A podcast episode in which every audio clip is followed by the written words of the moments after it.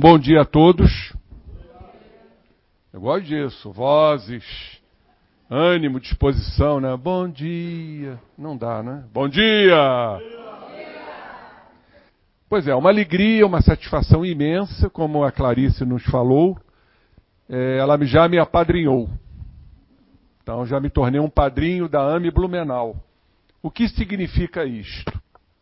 Vou ter a obrigação triste, dolorosa, de ter que estar todo ano aqui, saboreando a bela culinária, tendo ligações tão profundas e amigas com os companheiros. Então, uma satisfação. Enquanto eu estiver encarnado, eu vou estar aqui uma vez por ano. Então, é, é uma alegria muito grande. Já sou padrinho de algumas AMES no estado do Rio. E a dinâmica é que a gente vá aos locais uma vez por ano assim como os apadrinhados vão a Nova Friburgo, para gerar um intercâmbio, que isso é muito importante, principalmente dentro da área científico-doutrinária, para trazer os avanços, as evidências e as comprovações científicas. Então hoje, ontem falei lá na, nova era sobre doença como oportunidade. Hoje nós vamos falar sobre doenças da alma, tendo como base o livro de Joana de Ângeles, psicografado pelo nosso querido Divaldo, O Amor como Solução. Então Joana começa aqui a nos dizer o seguinte: a causa de todo transtorno e disfunção grave que tenha lugar na organização celular do ser humano ou nos tecidos delicados da sua psique, não poderia ser de outra forma, encontra-se fixada no espírito. O incansável desbravador dos horizontes inconquistados do progresso, que os esculpe como necessidades evolutivas. Então está bem claro aqui, neste slide, que não existe a doença, existe, não existe a doença, existe o doente. E que a doença encontra-se fixada no espírito. O grande organizador, o grande presidente, digamos assim, da estrutura física, da estrutura perispirítica, e sempre entendendo, como disse ontem, a doença como uma necessidade evolutiva. Então tudo parte da deficiência que o espírito carrega ao longo do seu périplo encarnatório, trazendo sempre distonias, deformidades, equívocos, que são característicos de um espírito ainda em evolução.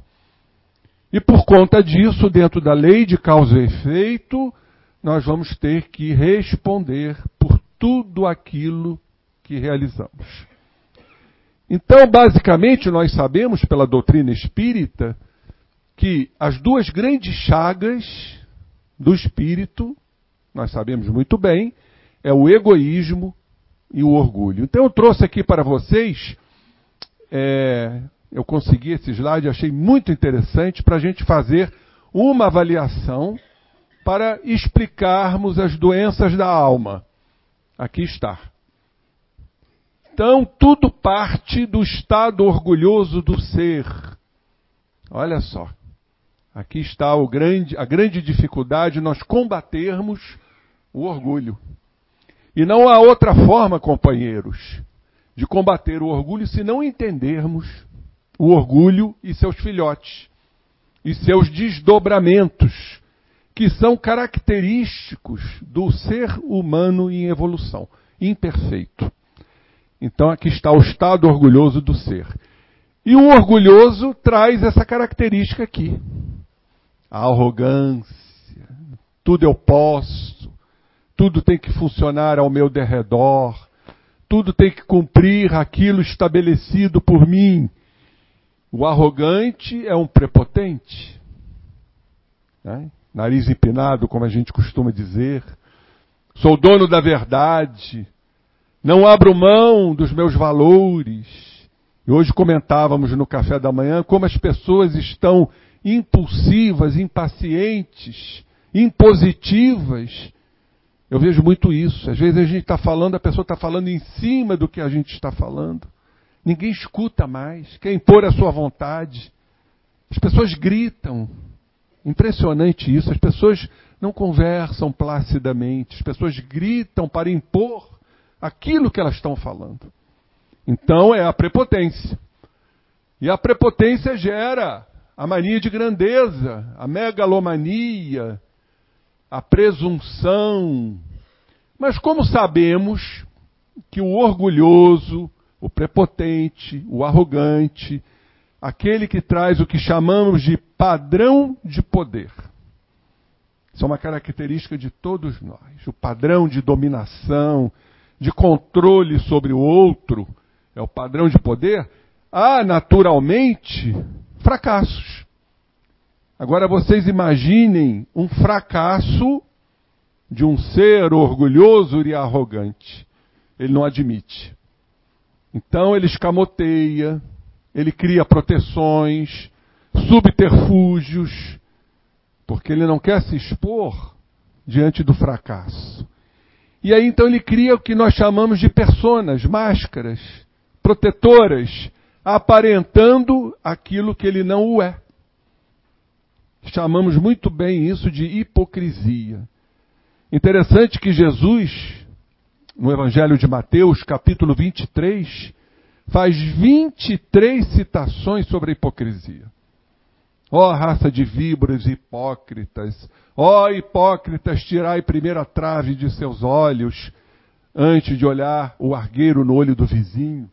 Então Jesus fala muito da hipocrisia, da falsidade, da dissimulação, daquilo que a pessoa aparenta, mas verdadeiramente não é. Então ela se protege e a vaidade, que vocês estão vendo aqui, que parte da arrogância, é uma das grandes proteções. O vaidoso, ele aparenta aquilo que ele não é. Em verdade, o vaidoso é frágil, é inseguro. Nós temos um livro muito interessante, aliás, o Divaldo já fez uma palestra sobre isso, Os Quatro Gigantes da Alma, que é retirado de um livro de um psiquiatra, um excelente psiquiatra que eu tive a oportunidade de conhecer no Rio. Ele era cubano, radicado no Brasil. E tem um livro, Os Gigantes, Quatro Gigantes da Alma. Então ele fala, Dr. Emílio Miri Lopes, sobre um dos gigantes, que é o medo. Todo mundo traz dentro de si algum tipo de medo. Não tem como ser. Ah, eu não tenho medo. Tem sim. Medo de falhar, medo de errar, medo de não ser amado, medo de ser excluído, medo de não corresponder, medo de se expor.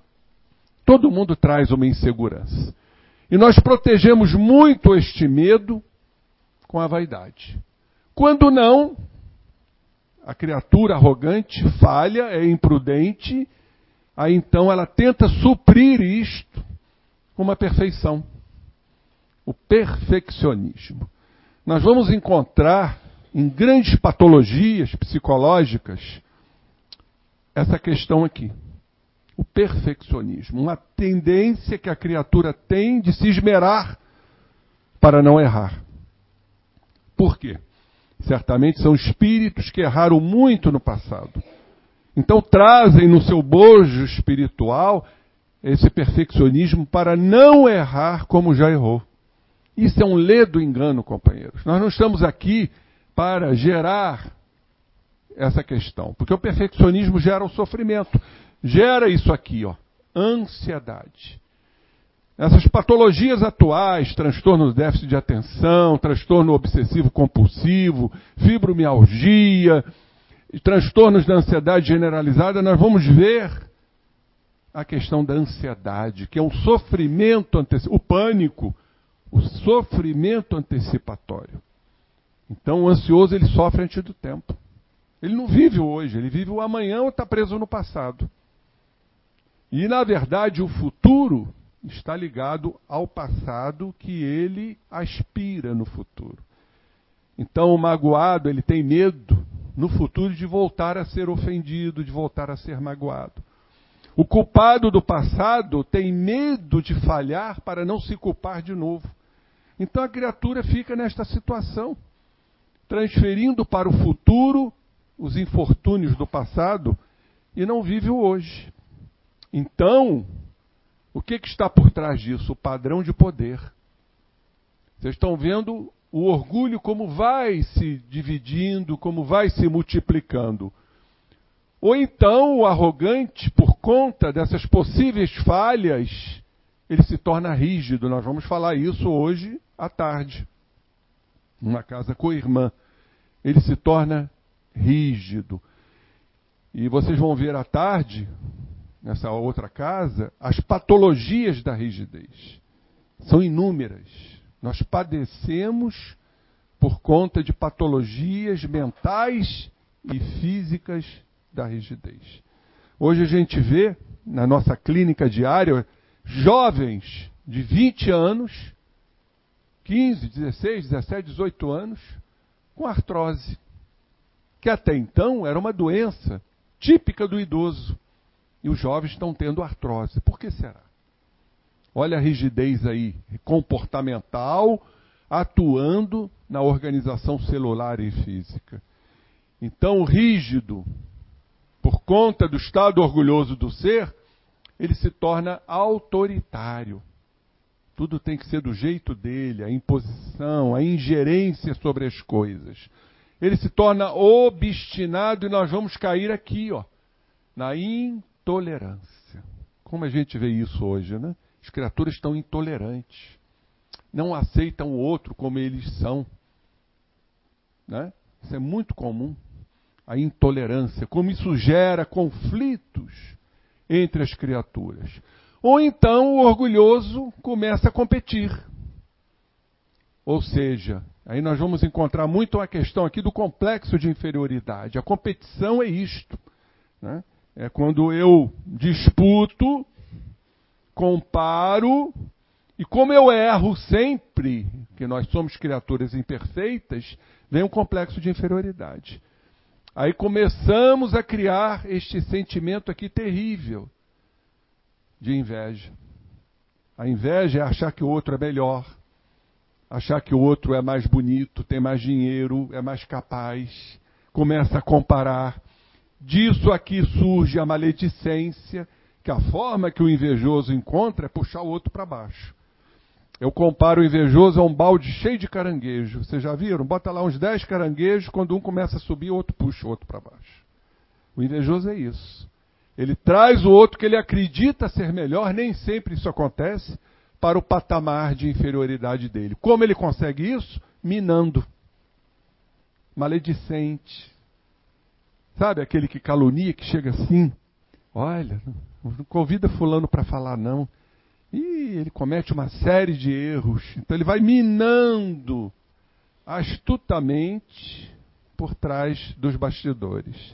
Isso é muito comum. Em todos os ambientes que nós vamos encontrar criaturas, a inveja. Como é difícil a criatura assumir isso. Como é que o invejoso assume a sua inveja? Não tem como, ele sempre encontra. Não, tem uns que dizem o seguinte: é admiração é inveja branca. Bota um termo branco, né?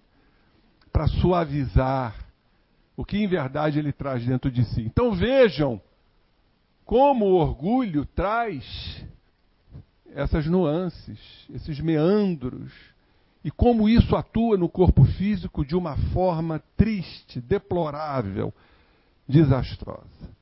Eu falei isso ontem. Se tivéssemos uma microfilmadora dentro do corpo, nós ficaríamos apavorados do que acontece com a química, com a bioquímica, com as enzimas, com os hormônios, com os desequilíbrios, gerando uma abreviação. Em verdade, todos somos de alguma forma suicidas indiretos.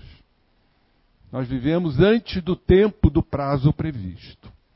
Muito bem, diante disso, voltamos aqui à nossa Joana, que diz o seguinte: Aqui, praticamente toda a nossa apresentação vai ser em cima desse slide. Então, diz ela, das ocorrências teratológicas, teratologia é um ramo da medicina que estuda aquelas formações anômalas, aquelas doenças congênitas, monstruosas, terato, vem de monstro. Então, das ocorrências teratológicas, as enfermidades degenerativas, aqui vamos falar um pouquinho do Alzheimer, que é uma doença degenerativa, as doenças infecto-contagiosas devastadoras, isso é um capítulo muito importante, para entendermos como os vírus, as bactérias, se proliferam diante da nossa fragilidade psíquica e emocional. Não há dúvida com relação a isso. Nosso sistema imunológico ele cai muito quando ele sofre a ação de um estado de ansiedade, de estresse, de distúrbio psíquico. Às vezes, uma simples gripe significa alguma distonia mental que tivemos, de alguma forma. Sabemos que não é só isto, mas isso tem uma preponderância importante. Vamos falar de distúrbios psicológicos e psiquiátricos. Vamos fazer aqui citação. E eu trouxe para vocês aqui, por conta de distúrbios psicológicos, uma regressão de memória que eu fiz em junho deste ano. Um paciente, que eu trabalho com TVP, sou terapeuta de vida passada também, e eu trouxe para vocês como uma, algo novo, para mostrar distúrbios psicológicos oriundos do passado, que hoje, de alguma forma, repetimos. Os nossos estados comportamentais.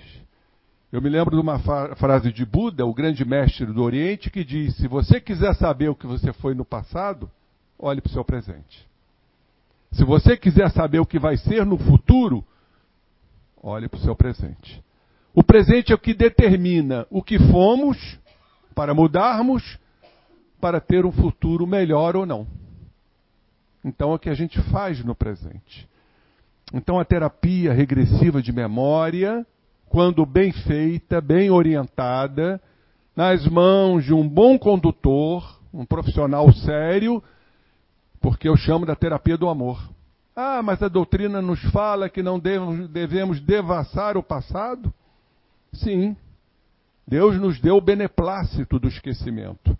Mas em algumas situações, quando realizamos uma terapia com finalidades de amor, de transformação, porque muita gente não entende o que é uma TVP, uma terapia de vida passada, porque não pratica, não faz. Vai na letra, ah, mas o Espiritismo diz isso.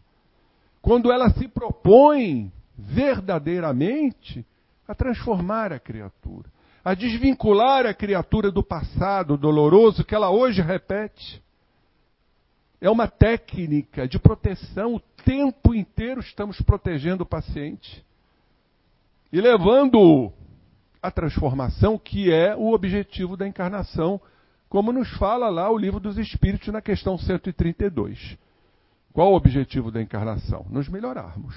Então eu trouxe para vocês. E aí então a Joana diz que dessas ocorrências, ao aprofundar-se as sondas da investigação, na procura da sua gênese, ei-la nos refolhos do ser profundo, no espírito pré-existente ao corpo e a ele sobrevivente. Então está claro aqui, como vocês estão vendo, que tudo se encontra nos recônditos, nos refolhos da alma, do espírito, do espírito imortal. Aí está a beleza da encarnação, a beleza do processo evolutivo. Passo a passo vamos vencendo as nossas sombras. Passo a passo vamos vencendo, como diz o Jung, aos nossos complexos. Quando vencemos. Eu gosto de uma de uma frase da Joana, e não fiquem tristes com isso, que ela nos diz que cada encarnação é uma virtude a ser adquirida. Então vamos precisar ainda de muitas e muitas encarnações, mas é aí que está a beleza. Vamos sendo melhores a cada nova encarnação. Quando melhoramos, que tem aqueles espíritos obstinados no erro, que se encontram estagnados. Então vamos começar a discorrer sobre essas questões. Teratologia. Eu pergunto, em sã consciência, como é que Deus permite isso, companheiros? Eu não vou discutir com materialistas, que vai dizer que isso é obra do acaso. É uma formação congenial, ou seja, uma má formação congênita. Mas dentro do, da luz, da imortalidade da alma, a gente não pode entender isso aqui na unicidade da existência. Como é que Deus cria uma alma para portar um corpo desta forma? Um feto de encéfalo, com duas cabeças, uma aberração. Daí surgiu a disciplina que estuda isso, chama-se a teratologia. E eu sou muito observador. Olhem a fisionomia desses dois irmãos aqui. Dois espíritos com um corpo só. Vocês veem felicidade nisso? Vocês estão olhando, veem alegria nessas fisionomias? Então isso suscita a ideia de que foram profundos inimigos adversários do passado. Se mutilaram, se destruíram. E a lei de Deus faz com que eles se aproximem, para que se tolerem, que se suportem, mesmo que vivam muito pouco, como é o caso desses monstros. Mas já é uma aproximação obrigatória, compulsória, porque Deus quer que nós nos amemos. Não foi isso que Jesus falou? Amai-vos uns aos outros como eu vos amei. Então não há outra explicação a não ser a reencarnação para essas criaturas. Olha aí. Olha a fisionomia de dor, olha o olhar desse espírito tipo uma súplica, um apelo doloroso. Oh, meu Deus! E eu me lembro daquela frase de André Luiz, quando ele estava lá, já se arrastando no lodo, se comendo aquelas gramas no chão, no umbral, quando ele grita: Oh, meu Deus! E Clarencio chega rapidamente, porque aí ele gritou. Ele foi materialista na última encarnação, sabemos disso. Ele gritou: Oh meu Deus! Despertou a alma pela dor. A bendita dor. Como diz Leon Denis no livro O Problema do Ser, do Destino e da Dor. Ele nos fala: a dor educa, a dor aperfeiçoa e a dor nos sensibiliza. Isso para mim é clássico. Quem passa pela dor vai se educar, indiscutivelmente. Se a dor é pequena, vai vir uma dor maior. Um abalo emocional maior. A dor educa e a dor nos faz nos aperfeiçoar. Vamos melhorando pela bendita dor, o látego da dor. E a dor nos sensibiliza, e passamos a ser mais sensíveis. Quando começa a dor? A dor começa quando praticamos desregramentos. E quando passamos a olhar esses desregramentos com outro olhar, diante de um leito de dor, nós começamos a ver os nossos erros, os nossos equívocos, os nossos deslizes. E aí então vem a proposta de quê? Através da aceitação da mudança. Então o projeto o processo, melhor dizendo, do alto amor, que é olhar para si mesmo, se compreender e se aceitar, é um processo doloroso. Então poderíamos dizer que amor e dor nos nossos estágios estão muito próximos. E aí então, nos amando, nos aceitando para o projeto de transformação, vamos começar a estender isso ao próximo amar ao próximo e, consequentemente, amar a Deus. Aí está a trilogia básica onde estão contidas todas as leis e os profetas. Amar a Deus sobre todas as coisas, ao próximo, como a ti mesmo. Então, companheiros, isso é para as nossas reflexões, como esta figura de um anencéfalo. Olhem só. E nós lutamos bravamente, nós da associação, das associações médico-espíritas para a valorização e a manutenção da vida. Então, grupos já foram no Congresso para defender a vida e não para abortar criaturas como esta que têm vida e que estão aprendendo diante da dor, diante do sofrimento, para as novas propostas futuras. Porque esse espírito vai continuar a sua jornada. Olhem só a expressão desta hidrocéfalo, dessa hidrocefalia. Olha a expressão de dor, de sofrimento. Olha que olhar. Então, isso tudo é importante nós compreendermos. Olhem só, é o mesmo. Essas fotografias foram tiradas lá no Hospital Jesus, Hospital de Pediatria, do Rio de Janeiro, que é um hospital especializado em crianças né, com portadoras dessas doenças congênitas. Olha a expressão de dor e de sofrimento. Não podemos entender isso a não ser pela reencarnação. Olhem só. Isso aí foi fotografado no Hospital Jesus. Isso é, um, é uma criança com a genesia de pênis. Ele não tem o pênis. Vocês podem ver que não há pênis. E a bolsa escrotal dele, vocês estão vendo testículos imensos. Esse aí vai ter que fazer uma cirurgia para fazer a canalização da uretra, para poder urinar. E como será o futuro dessa criança? Com a condição hormonal potente, possante, sem o pênis, para poder ter o ato sexual. Como entender isso dentro da unicidade da existência? Certamente foi um espírito que faliu no campo da sexualidade e traz esta anomalia para então poder começar a desenvolver a resignação, a aceitação, nem que seja um processo lento e não a rebeldia. Imagina a força sexual que esse ser vai ter e não tem o pênis. Porque não tem como você recompor, fazer transplante de pênis. Vai fazer sim a canalização uretral para que possa né, urinar. E aqui então a famosa doença de Alzheimer, já que falamos de também enfermidades degenerativas.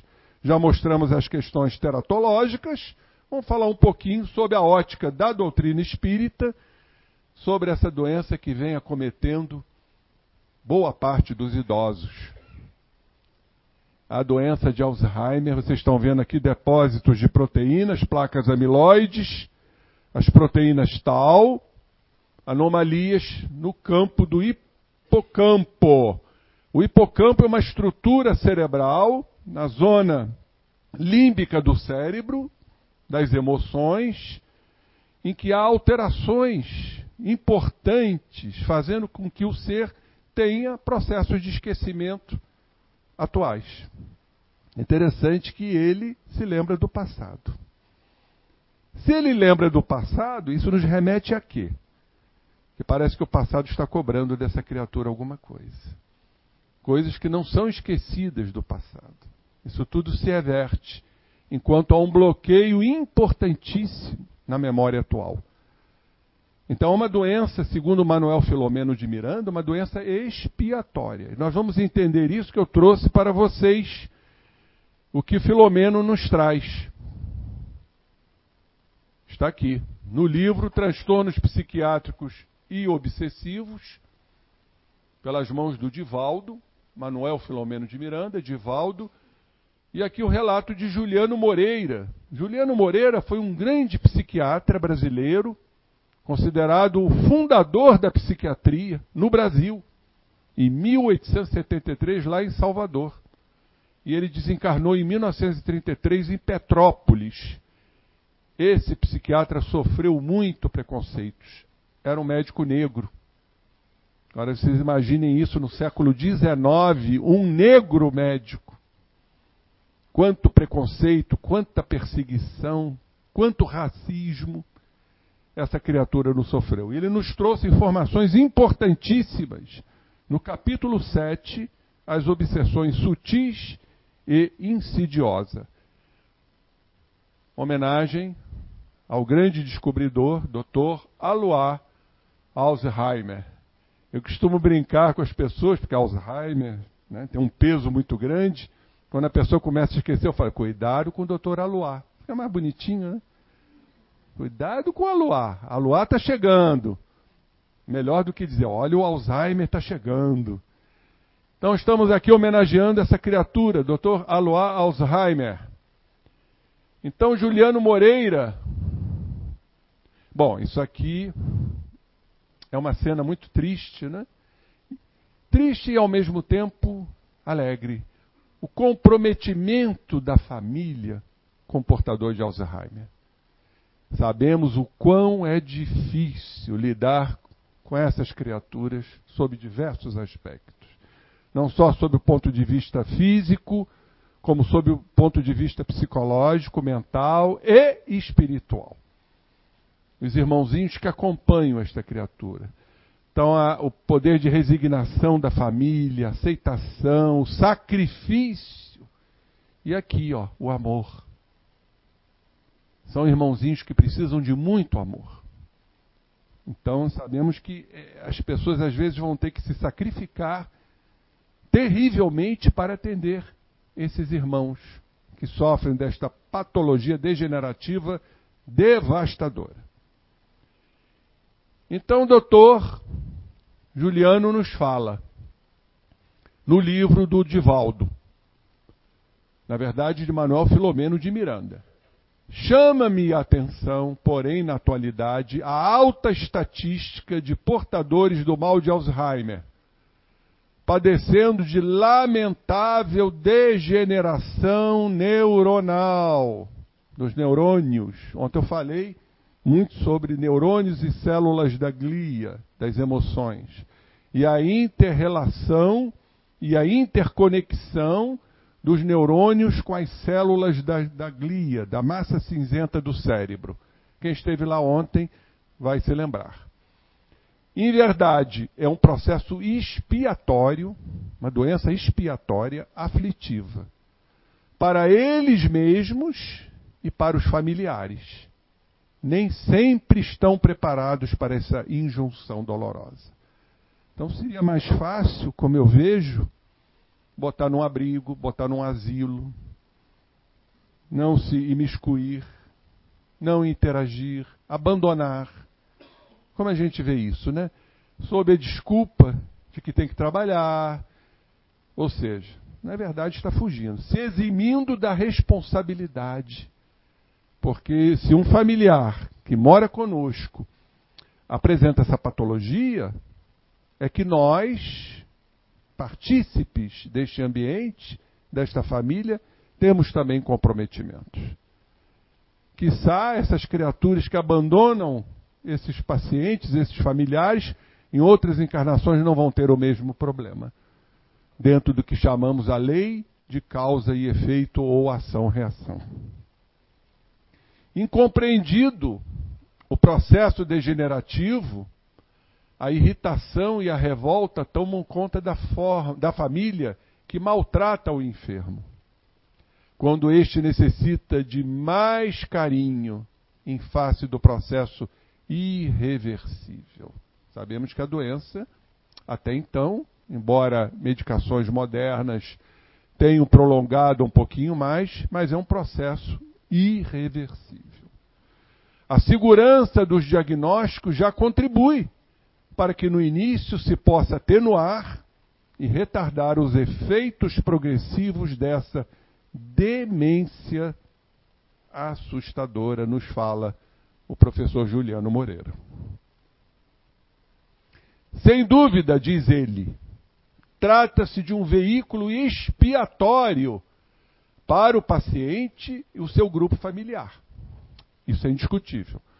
Embora a gravidade de que se reveste essa degenerescência, adversários desencarnados pioram o quadro, afligindo a vítima em tormento tormentosos processos de agressão espírito a espírito, em razão do paciente encontrar-se em parcial desdobramento, pela impossibilidade de se utilizar o cérebro, então alucinando-o pelo medo que alcança as vascas do terror. Olha que coisa extraordinária isso. Então o que acontece?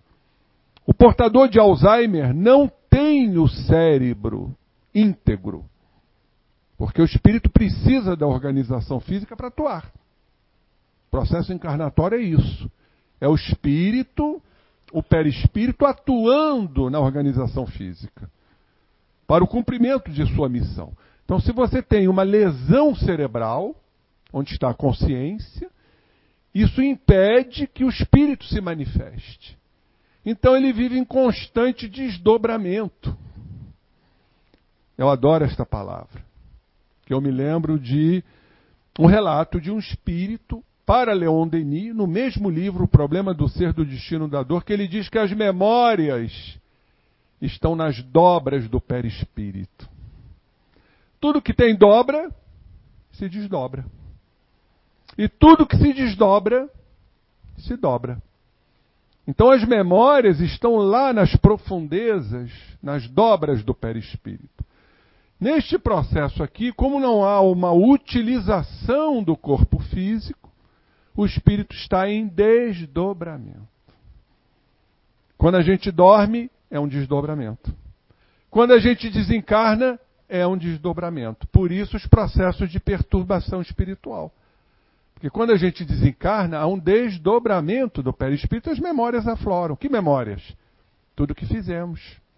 É aquele filme ultra rápido chamado recapitulação.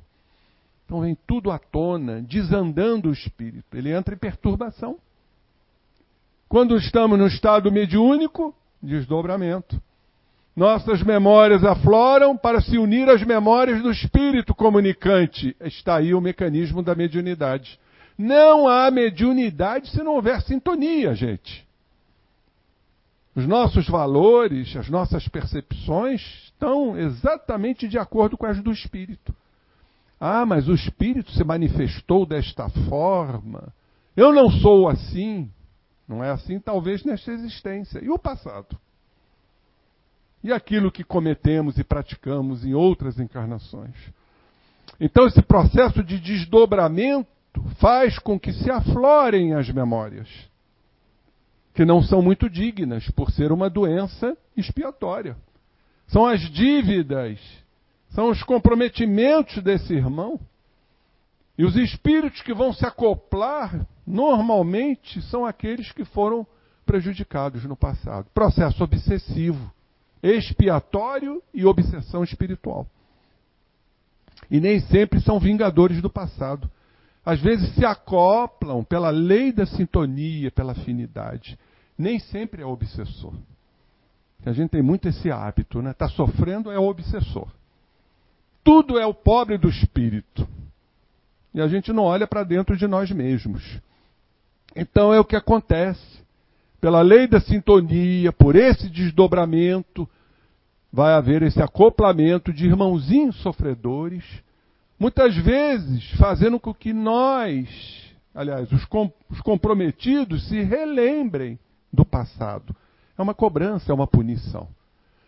Então, como é importantíssimo entender isso, companheiros, para as nossas condutas diante desses portadores dessa patologia devastadora. Então, diz o, o nosso irmão Juliano Moreira, como efeito desse processo, os pacientes têm afetado inicialmente a memória. Memória atual, memória recente. A do passado está ali, nos punindo, nos cobrando. Sofrem distúrbios cognitivos do conhecimento, especialmente aqueles que respondem pela fala, distúrbios na fala, pela capacidade de concentração, que é muito pequena, ampliando-se o desequilíbrio no raciocínio, há um poder, um embotamento do raciocínio, da razão, na perda da orientação espacial, estão meio que desorientados no tempo e no espaço, alienados, da habilidade para calcular, enfim, dos processos normais de lógica, que não há, e de comportamento. Então, esse é o Alzheimer esse distúrbio psiquiátrico de que vem acometendo muito a humanidade.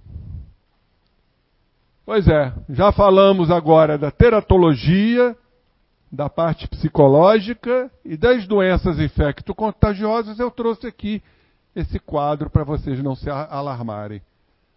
Alguém sabe o que, que é isso? Oi? Não, oh meu Deus, que herpes interível. Eu nunca vi um herpes assim. Hein? Olha, eu 44 anos de 42 anos de formado, eu nunca vi um herpes assim. Oi? Não, não. Esse é o famoso vírus ebola. Doença, febre hemorrágica. Olha que coisa devastadora. Vocês imaginem o estado imunológico desse paciente para esse vírus gerar tudo isso. Lógico que esse paciente foi a óbito. É o vírus ebola, febre hemorrágica. Normalmente desencarnam com hemorragias vultosas. Para caracterizar uma doença infecto-contagiosa, voltando àquele primeiro slide, né, o segundo slide, das doenças psiquiátricas, degenerativas, teratológicas e infecto-contagiosas. Tudo por conta disso aqui. Nossa imunidade cai terrivelmente, abrindo campo a esses agentes proliferativos. Não vamos entrar aqui no mérito da questão, isso daria um seminário, mas lembrando, já que mostrei alterações físicas, a questão no corpo. O estresse atua na mente, no comportamento e nas emoções.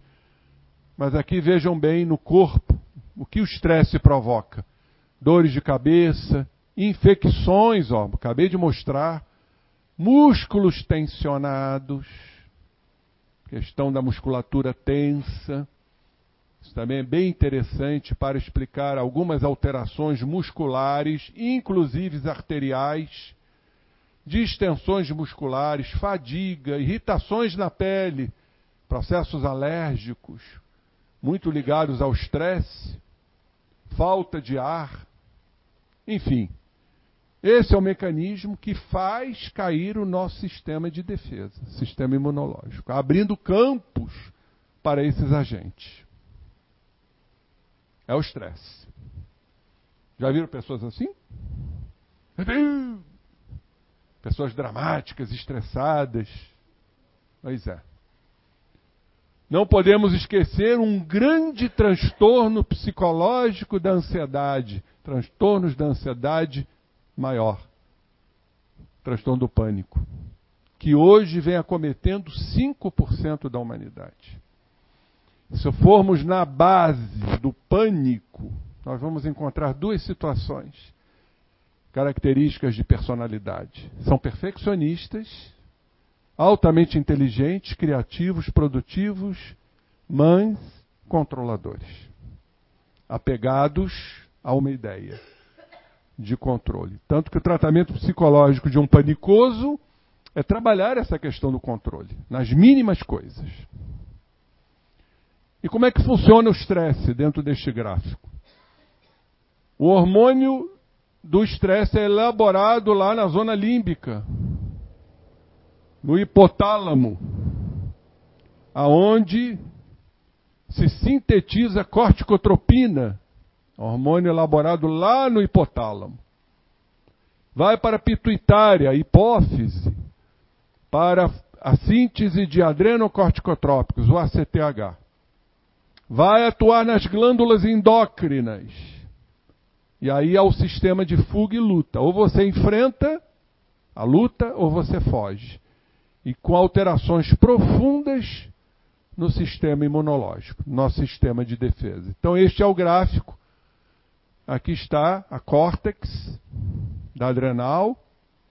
Dois hormônios aqui são sintetizados com valores positivos, mas com manutenção deles tornam-se altamente deletérios negativos. O cortisol e a adrenalina. Então aqui está a síntese no hipotálamo, na hipófise e na córtex da adrenal. E na medula. E aqui está o rim. Então é mais ou menos isso aqui, companheiros. É o sistema que vocês estão vendo aqui do eixo HPA. Hipotálamo, pituitária, pituitário da, do, da hipófise adrenal. Estão vendo aqui, mais uma vez, a corticotropina atuando na pituitária, atuando aqui na, na suprarrenal. Com a elaboração de dois hormônios, luta ou fuga. e havendo supressão do sistema imunológico. Por isso, como vocês viram, o vírus e a bola tomou conta daquele companheiro. Isso é interessante que vocês vão encontrar, às vezes, dentro do mesmo lar, uma pessoa que se gripa e outra não. Uma pessoa que desenvolve uma determinada enfermidade, infecto-contagiosa, e outra não. Por quê? Vai depender do sistema imunológico. E, consequentemente, do estado emocional. Eu pergunto a vocês: vocês conhecem algum relato que Jesus teve gripe? Que Jesus teve febre, que ficou doente de cama? Mas olha o espírito. Será que ele tinha estresse? Será que Jesus tinha ansiedade? Até para ir para a cruz, será que ele teve ansiedade? Ou ele foi destemidamente? Por que, que os grandes mártires, quando iam para o seu martirológio, iam com um sorriso nos lábios? Pela certeza, pela fé, pela convicção, pela certeza de que tudo passa, que tudo é impermanente, que aquilo era um momento criado pelaquela sociedade. Eles iam com um sorriso nos lábios né, para o circo dos horrores, para o martírio, para as fogueiras e por aí vai. Então isso é fundamental para nós entendermos a necessidade do equilíbrio. Nós não vamos evitar o estresse. Existem trabalhos especiais sobre isso. Jung ele nos diz na sua psicologia analítica, ele nos fala que não devemos ensinar os pacientes a se livrarem das neuroses, mas sim travar contato com elas. Porque é muito fácil, gente. Tomar um remedinho, acabou o problema. A gente quer a lei do menor esforço, o imediatismo. Não é verdade? A gente quer se ver livre da dor, sem o mínimo esforço. Quando a gente precisa esmerar o espírito, a gente precisa trabalhar, ter o sacrifício, ter a perseverança, para nos preparar para novos tentames. E não tomar um remedinho e achar que resolveu o problema. Como muitos que vão à casa espírita. Achar que vão se ver livres dos problemas num passe magnético, numa água fluidificada, num trabalho de desobsessão. Ou seja, transferir responsabilidade para os outros. Então eu costumo dizer, sem medo, não adianta vir à casa espírita se não houver o esforço pessoal. Ajuda-te que o céu te ajudará. Muitos querem um milagre, até hoje, né? É muito fácil chegar, me desculpe, lá na igreja e dizer aleluia, eu estou salvo. Será? A doutrina espírita desmistifica tudo isso. Então não é, vamos evitar o estresse. É natural, no mundo competitivo, de rivalidades, de cobranças, de exigências, mas nós vamos saber lidar melhor com o estresse. Isso é muito interessante. Aqui, ó. Aí está o que me fez raciocinar. Porque a neurociência nos fala já de um hormônio que até então era exclusivo da amamentação, atua nos mamilos, na contração uterina e nos vasos sanguíneos.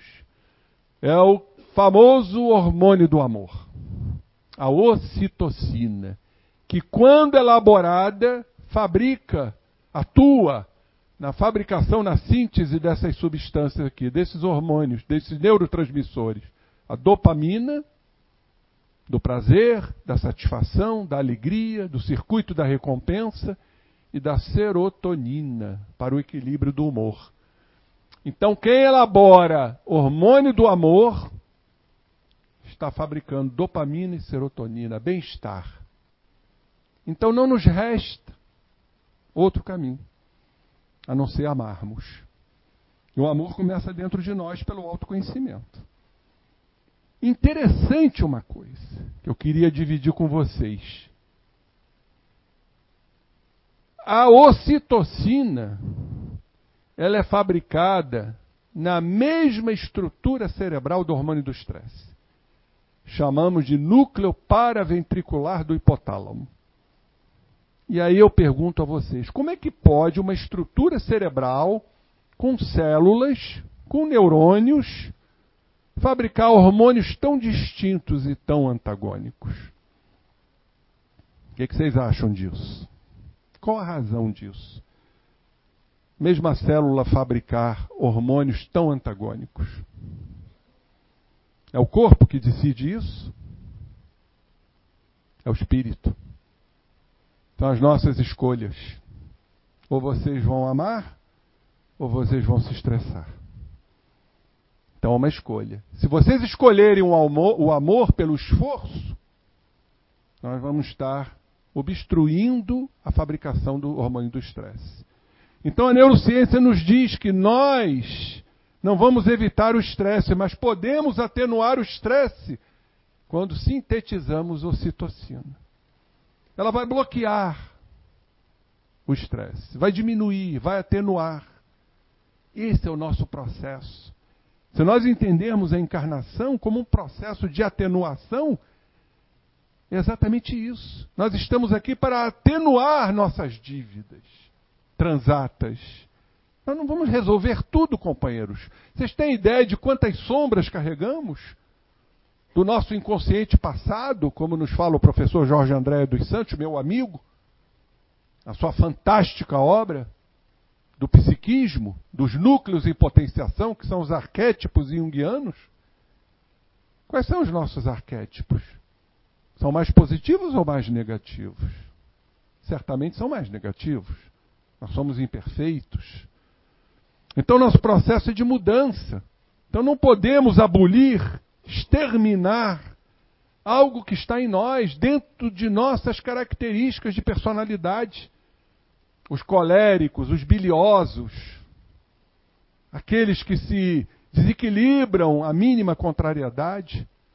Mas o que é importante fazer para elaborar ocitocina? E elaborando a citocina, nós vamos diminuir o cortisol e a adrenalina. Autoconhecimento. Perdi o equilíbrio. Ai, meu Deus, perdi o equilíbrio. Também não vão se culpar por isso. Né? Perdi, nossa, mãe, estou estressado, estou nervoso, estou tenso. Vocês estão começando a olhar para dentro de si mesmos. Compreendendo que vocês estão se estressando. Estão ansiosos tão desequilibrados. Aí vem um trabalho de reestruturação, de autocontrole. Aí vocês podem usar várias técnicas. Como falei ontem, a meditação é extraordinária. Vocês podem meditar em quaisquer lugares: no ônibus, na rua, no trânsito, no trabalho.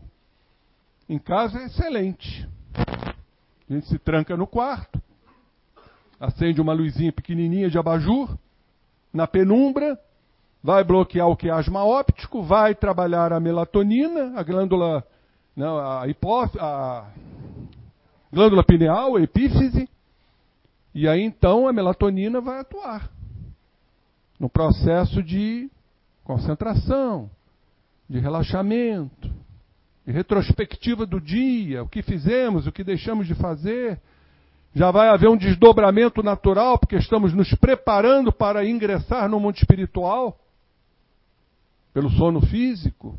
É o que acontece, à noite a gente já começa a se desvincular do corpo. As memórias afloram. Vão nos ajudar se a gente estiver meditando. Por isso que as crises emocionais, os processos depressivos, ansiosos, acontecem mais à noite. Qual a explicação? Muitos vão dizer, é porque é o momento que a gente relaxa. Não, tudo bem, a gente relaxa. Mas por isso, pelo desdobramento que começa a ocorrer, principalmente a partir das 18 horas, às 6 horas da noite. É quando a glândula pineal começa o seu trabalho. Então nós vamos estar diante de nós mesmos, seja na rua, seja no trânsito, e aí a gente fecha os olhos respira fundo, faz aquele exercício respiratório gostoso, a gente vai se equilibrando. Quando o ambiente é muito hostil, ele não é propício, a gente tem saídas estratégicas. E a melhor delas, eu recomendo, é o famoso banheiro. Porque ali ninguém vai te incomodar, a não ser quando alguém bate na porta. Aí você vai dizer: tem gente. Vocês já vão estar mais relaxados, vão dizer: tem gente. E ali então a gente vai sentar no vaso, vai fechar os olhos, vai respirar fundo e vai atingindo o equilíbrio pela elaboração da ocitocina. Olha que coisa fantástica. Ou seja, companheiros, nós somos detentores, artífices do nosso destino.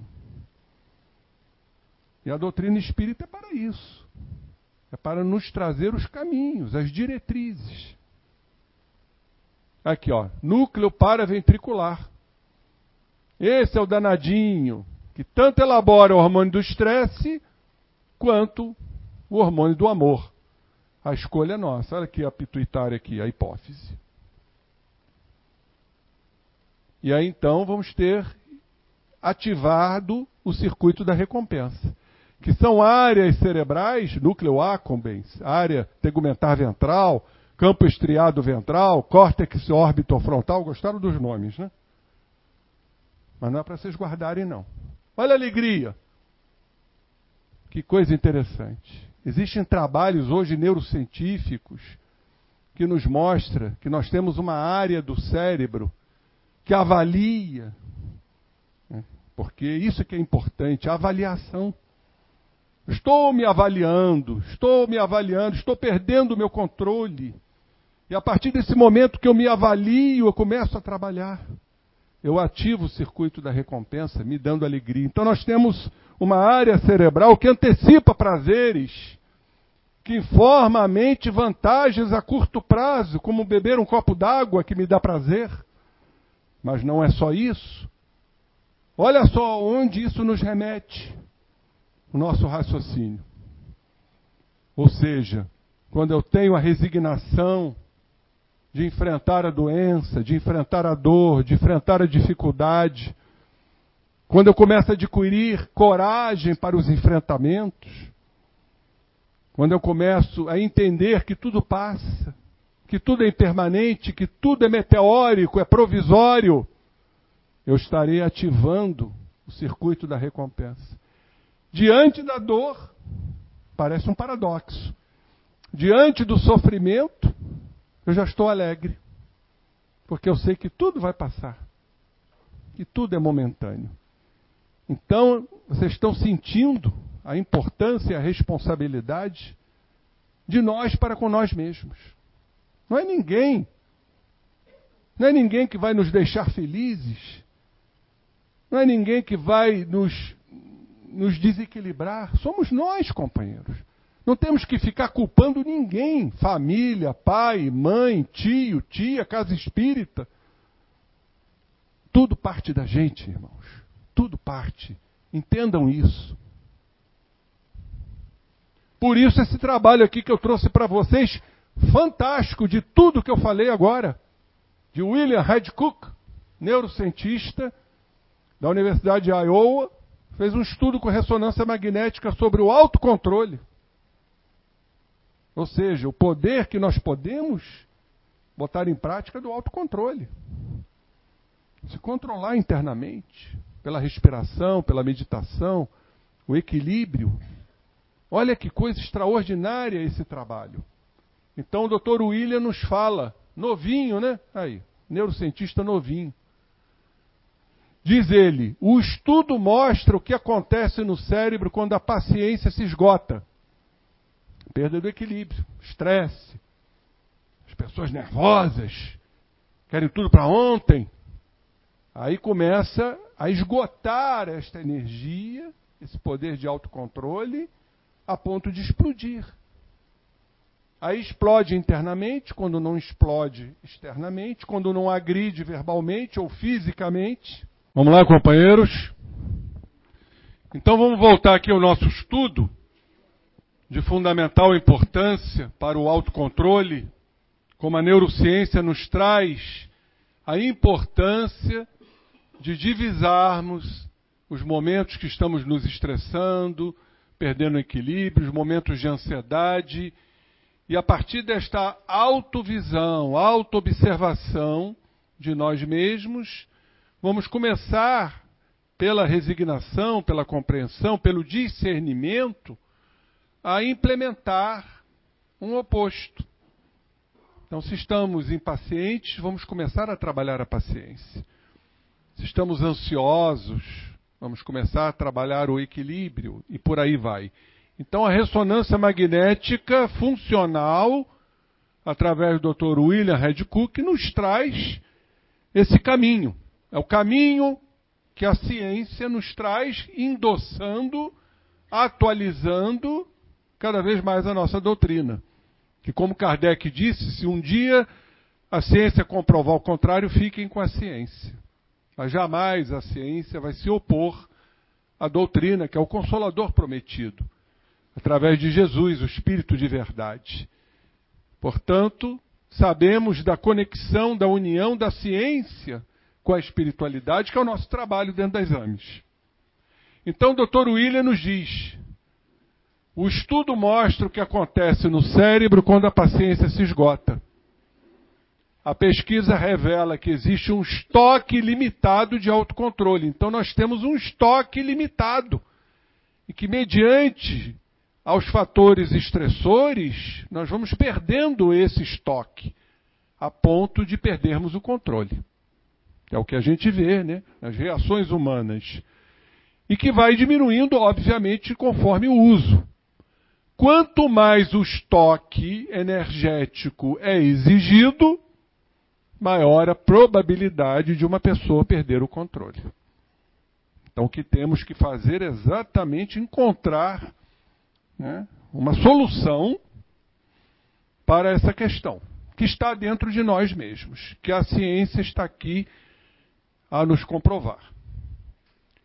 As imagens obtidas pela ressonância magnética funcional mostram que a atividade na região conhecida como córtex cingulado anterior, aí que está a excelência do nosso cérebro, sob o comando do espírito. Nós temos essa estrutura cerebral para avaliar, para racionalizar, é a estrutura da fé raciocinada. Quando pela razão, pela compreensão, nós vamos nos trabalhando. Hoje existem estudos fantásticos, comprobatórios, a respeito da plasticidade cerebral.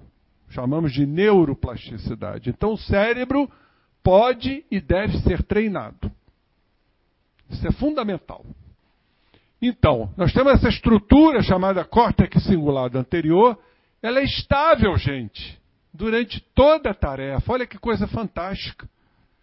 Essa área, córtex cingulado anterior, é responsável por reconhecer as situações onde o autocontrole é necessário. Então, se nós trabalharmos o córtex cingulado anterior pelo exercício, nós vamos reconhecer situações onde podemos nos controlar, onde o autocontrole é necessário. Isso é extraordinário. Nós não temos ideia da potência cerebral sob a presidência e a governança do espírito. Então nós temos poderes inigualáveis, como diz lá no Evangelho. São os efeitos prodigiosos da fé que se expressam no cérebro. Então essa região ela é muito importante para a gente reconhecer que está perdendo equilíbrio. Eu não quero perder o equilíbrio. Não quero perder o equilíbrio porque eu vou causar inúmeros danos para mim. Seja no trabalho, seja na rua, seja num processo criminal, seja dentro de casa, numa separação, no distanciamento de um filho. Alguém quer? Está aí os mecanismos utilizáveis do cérebro. Então aqui está o córtex cingulado anterior. Aqui, olha ele aqui, em verde. Esse córtex interpretativo que avalia que estamos perdendo o controle.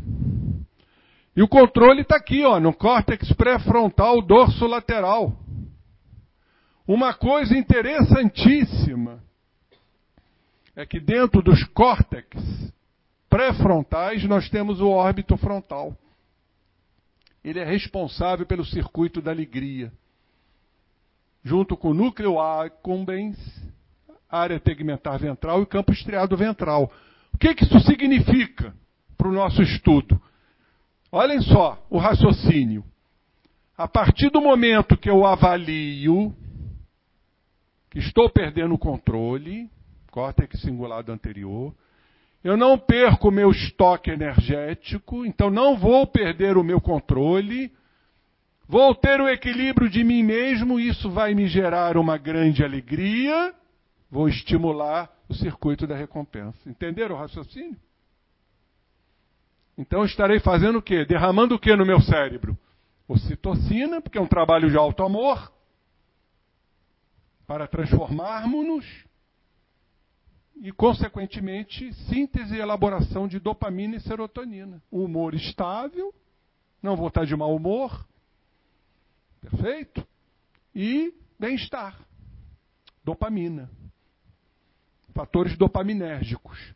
Então, olhem só como a razão, o entendimento, vai me manter no controle com geração de alegria. Eu diria simplesmente, claro, que tem, existem outros fatores, que esse é um dos grandes mecanismos para se sentir feliz. Querem se sentir feliz? Façam isto. Equilíbrio. Reconhecimento. O cérebro vai ajudar. Então vamos nos sentir mais felizes, mais alegres, mais dispostos e, consequentemente, vamos fincar balizas na nossa fé, que ainda é vacilante. Então o doutor diz, ó, atividade do córtex pré-frontal dorso-lateral, vou voltar aqui para vocês não se perderem, responsável pelo manejo do autocontrole e pela escolha das melhores respostas para situações estressantes não permanece igual. Ele é ativado com menor intensidade depois de cada esforço, sinalizando que a paciência vai se esgotando. Vamos perdendo o estoque energético.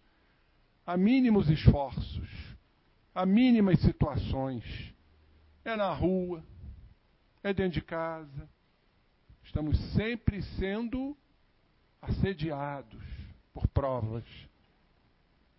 Por isso que eu costumo dizer, né, que a, a, o oriental ele está um pouco à frente a gente. Eu não conheço um, um, um nipônico, um chinês, um coreano agitado, nervoso.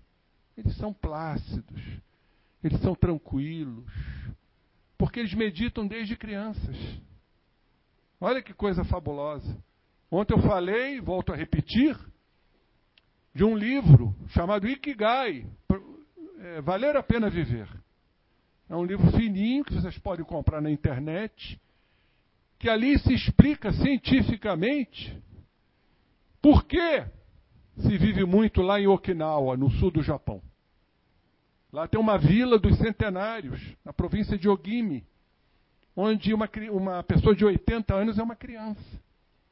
Porque é comum a gente encontrar lá pessoas de 120, 118, 117. E até falei, não é alimentação. Lá eles comem carne de porco. E agora foi lançado um, um trabalho do, nos Estados Unidos botando por terra a questão do colesterol. Que é até bom você ter o colesterol um pouco alto. Significa que o fígado está trabalhando bem. O cérebro precisa de colesterol. E não é o colesterol que entope as artérias. Expliquei isso ontem. O depósito de gordura existe porque existe uma lesão endotelial. O endotélio é uma estrutura interior do vaso com funções inclusive imunológicas. E vocês viram hoje que a parte imunológica está ligada às nossas emoções. Então é turbulência sanguínea, onde está ali o ectoplasma, o fluido vital, que vai lesar o endotélio. E o endotélio lesado pode haver ali um, um depósito de gordura a ponto de obstruir. Isso está em André Luiz, gente. Eu apresentei um tema lá no Medinesp, no Rio de Janeiro, sobre isso, o acidente vascular, ansiedade como causa de acidente vascular cerebral, segundo André Luiz.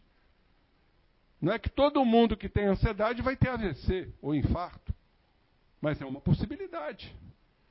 Então, tudo está sob o nosso controle. Nós é que vamos gerir todo este processo. Então, lá no Japão, as pessoas vivem muito no sul do Japão. E os cientistas chegaram à conclusão. Qual foi a conclusão que eles chegaram? Sensação de pertencimento à comunidade, solidariedade. Um ajuda o outro. Não existe ambição, cupidez, egoísmo, orgulho. Lá eles interagem dentro da visão paradigmática moderna, a visão sistêmica da vida. Como disse o Capra, Fritjof Capra, estamos ligados por uma teia inseparável de relações. Ou seja, todos estamos unidos, como estamos unidos a Deus. No dia que a pessoa, o ser humano entender isso, tudo vai ser mais fácil. Não existe melhor nem pior. Está lá no livro dos Espíritos. Leiam o livro dos Espíritos, pelo amor de Deus, vamos estudar a doutrina. O que tenho visto ultimamente as pessoas estudarem obras de autoajuda, nada contra, e estão esquecendo a doutrina. Estão tirando a doutrina das, das prateleiras. Nós temos que voltar às bases. A nossa base, gente, é Kardec. Entendam isso de uma vez por todas. Nada contra, mas tem pessoas, me desculpe, que só leem romance. Nada contra o romance, mas a base onde está? Está no romance ou está em Kardec? Então eu conheço espírito que ainda não leu o livro dos espíritos. Ou se leu, leu mal. Fazem perguntas estapafúrdias, como eu já escutei em palestras, perguntas sem pé e nem cabeça, por falta de estudo. Pessoas que estão militando dentro da doutrina, não adianta estar 50 anos na doutrina se não estuda a doutrina. Caridade é importante? É importante, mas não é só caridade. A grande caridade, o grande consolo é a orientação, é a instrução.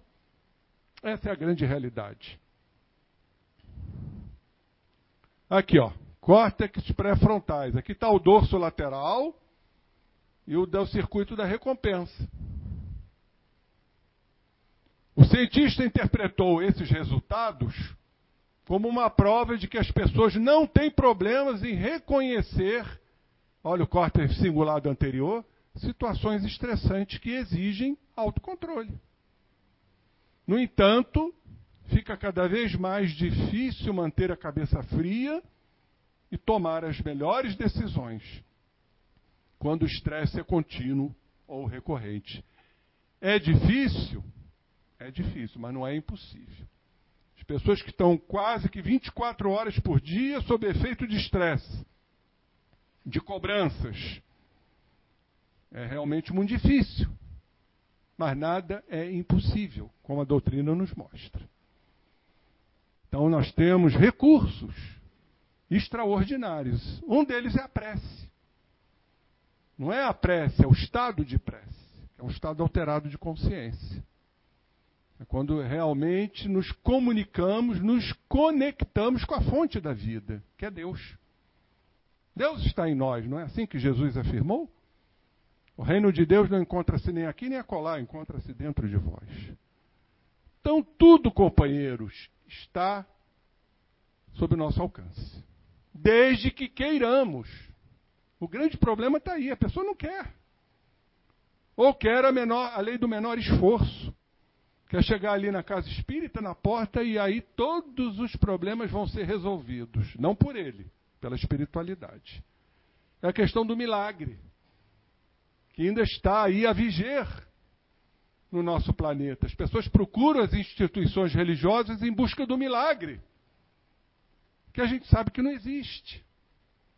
Lá no dicionário é muito claro. A gente vai lá no Aurélio e vai ver a definição de milagre. O que, que é milagre? É um feito ou ocorrência que contraria as leis da natureza. Ora, meus irmãos, se contraria as leis da natureza, contraria as leis de Deus. Então, milagre não existe. Nem pode existir. E a doutrina espírita vem trazendo hoje, desmistificando o milagre. Certa feita, numa palestra no Instituto de Cultura Espírita do Brasil, um espírita antigo, agora recentemente, me perguntou: Doutor, como explicar a questão do chicote? Jesus mesmo pegou no chicote? Falei, meu, pelo amor de Deus, meu irmão, como é que um espírito puro vai pegar em chicote? Mas não, não é o que está na Bíblia? A Bíblia é feita pela mão do homem. Agora, muitos leem a letra, mas não se aprofundam na essência. Quem vai entender isso é o espírita, quando estuda o livro dos médiuns. Jesus deu vida ao chicote, como se dá vida à mesa como aconteceu nas mesas girantes. Então se utiliza pelo fluido cósmico universal do ectoplasma, ectoplasma é fluido vital para dar vida. E aí ele deu vida ao chicote, que começaram a cair, estalando no chão para apavorar aqueles que mercadejavam com as coisas de Deus, saíram correndo. Era o que ele queria. Para alertar os mercadores. Agora, jamais Jesus pegar um chicote para bater nos outros. Gente, isso não tem cabimento. Jesus, quando encarnou entre nós, era espírito puro. Num corpo, gente. Num corpo físico. Isso contraria e derruba as teorias fluídicas de Jesus, do corpo fluídico de Jesus. Isso não existe. Esse absurdo que ainda paira entre nós. A grande missão do Cristo foi ter vindo num corpo Senão ele era farsante. Como é que ele sentiu dor se o corpo dele era fluídico? Isso não tem cabimento. Temos que estudar a doutrina. Porque aquele que estuda a doutrina espírita não incorre em erros. A gente aceita tudo. Desde que os princípios doutrinários não sejam abalroados. Nós explicamos física quântica, Estava falando isso com a companheira. A gente aceita tudo dentro do viés doutrinário. A gente aceita lá o nosso irmão ali, o budismo, que se aproxima muito da doutrina espírita, porque a gente entende os mecanismos lá do budismo. A gente aceita tudo, como diz Emmanuel, o espiritismo não será a religião do futuro, mas o futuro das religiões. Nós estamos partindo para essa visão ecumênica. No mundo espiritual não tem religião. A religião lá é Deus. Essa é a grande religião. Por isso não falamos de religiosidade, falamos de espiritualidade. É diferença, é diferente. Bom, já que estamos falando de distúrbios e transtornos psicológicos e psiquiátricos, já falamos dos teratológicos, infectocontagiosos, degenerativos, Alzheimer. Eu trouxe isso aqui. Isso é um transtorno. Gente, isso é tão comum hoje. Transtorno da personalidade borderline. Olhem só, gente. 6% do mundo sofre desse transtorno. Vocês têm ideia do que é isso? Quantos bilhões nós temos no planeta? Alguém pode me dizer isso? Sete e. Vamos arredondar? Vamos botar 8 bilhões? Então, 6% de 8 bilhões dá quanto? Onde que é bom de matemática aí? Qual é a população do Brasil? Chegou já a isso? 300 milhões? Vamos botar aí duzentos e poucos milhões. Então nós temos duas populações brasileiras com esse transtorno. Quem são esses? Os psicopatas. Estão do nosso lado. De gravata, trabalhando dentro de casa. Não são os psicóticos. Eles não surtam. Podem até surtar. São os psicopatas. Os que matam, os que agridem, os que violentam a sociedade. Não preciso dizer que nós estamos aí com exemplos a mancheias. Isso é muito mais comum do que a gente pensa. Por isso eu trouxe para vocês dentro dos transtornos psicológicos e psiquiátricos que a Joana nos fala. Então vamos ler. Estima-se que 6% da população mundial sofra de TPB, transtorno da personalidade borderline. São aquelas criaturas instáveis emocionalmente falando. Se por um lado não há estatísticas sobre sua prevalência no Brasil, por outro, aproximadamente, aproximadamente 10% dos pacientes diagnosticados no nosso país, no Brasil, cometem suicídio, segundo estimativa da Associação Brasileira de Psiquiatria. Isso aqui, gente, é para a gente se alarmar. 10% dos portadores de TB, TPB, transtorno da personalidade borderline, se suicidam. E aí a gente vai na estatística. Por que será que a cada 40 segundos uma pessoa está se suicidando no planeta? Isso aqui se insere neste processo. Transtorno da personalidade borderline. O que, que é isto? São pessoas com oscilações de emoções. Criaturas impulsivas, violentas, se irritam com tudo quando são contrariados. Olha, gente, a gente faz aqui uma interrupção. Pessoas que se contrariam com tudo quando ouvem um não. Por que, que eu parei aqui? Educação. Hoje os pais estão educando seus filhos com sim. Não sabem dizer não. Então, quando mantém seus filhos dentro de casa até altas horas da noite no computador, sob efeito do blue light, gerando ansiedade, insônia, obesidade, suicídio. Às vezes chega em casa o filho está enforcado, como eu vi dois casos lá em Friburgo. Por que será? Porque não sabem ouvir um não. Porque foram criados assim. Então os pais hoje estão lábeis, estão liberais. Fraqueza emocional, como diz lá o Evangelho segundo o Espiritismo. Ou seja, não querem se aborrecer, não querem dialogar com os filhos, não querem sentar ao lado dos filhos, não querem conversar com os filhos, porque estão preocupados com o futebol e a mãe com a novela. Essa febre de novela que começa às 5 horas da tarde e vai até meia-noite. E o filho fica lá no computador. Não, ali ele está garantido. Não está na rua, porque pode sofrer algum acidente, homicídio, droga. Às vezes está usando droga dentro de casa, porque isso é muito comum. Os portadores de transtorno borderline caírem na droga. E ficam dentro de casa. São os adultescentes, como diz a nossa querida Nise da Silveira, no seu primeiro livro, Reconstruindo Emoções, psicografia da nossa querida Iraci Noronha, lá da Barra da Tijuca, minha amiga. Nise da Silveira, para quem não sabe, foi uma grande psiquiatra lagoana, pequenininha. Fizeram um filme dela estrelado por Glória Pires. Vale a pena ver esse filme. E ela reformou o sistema psiquiátrico brasileiro trazendo humanismo. Quando antes a, a, o tratamento psiquiátrico era violento, cruel, hediondo. O, o, o psicopata, o, o, psicótico era tido como um, um ser violento para a nossa sociedade, então era tratado desumanamente. E ela reformulou tudo isso. A grande fundadora do Museu do Inconsciente foi aluna do Jung.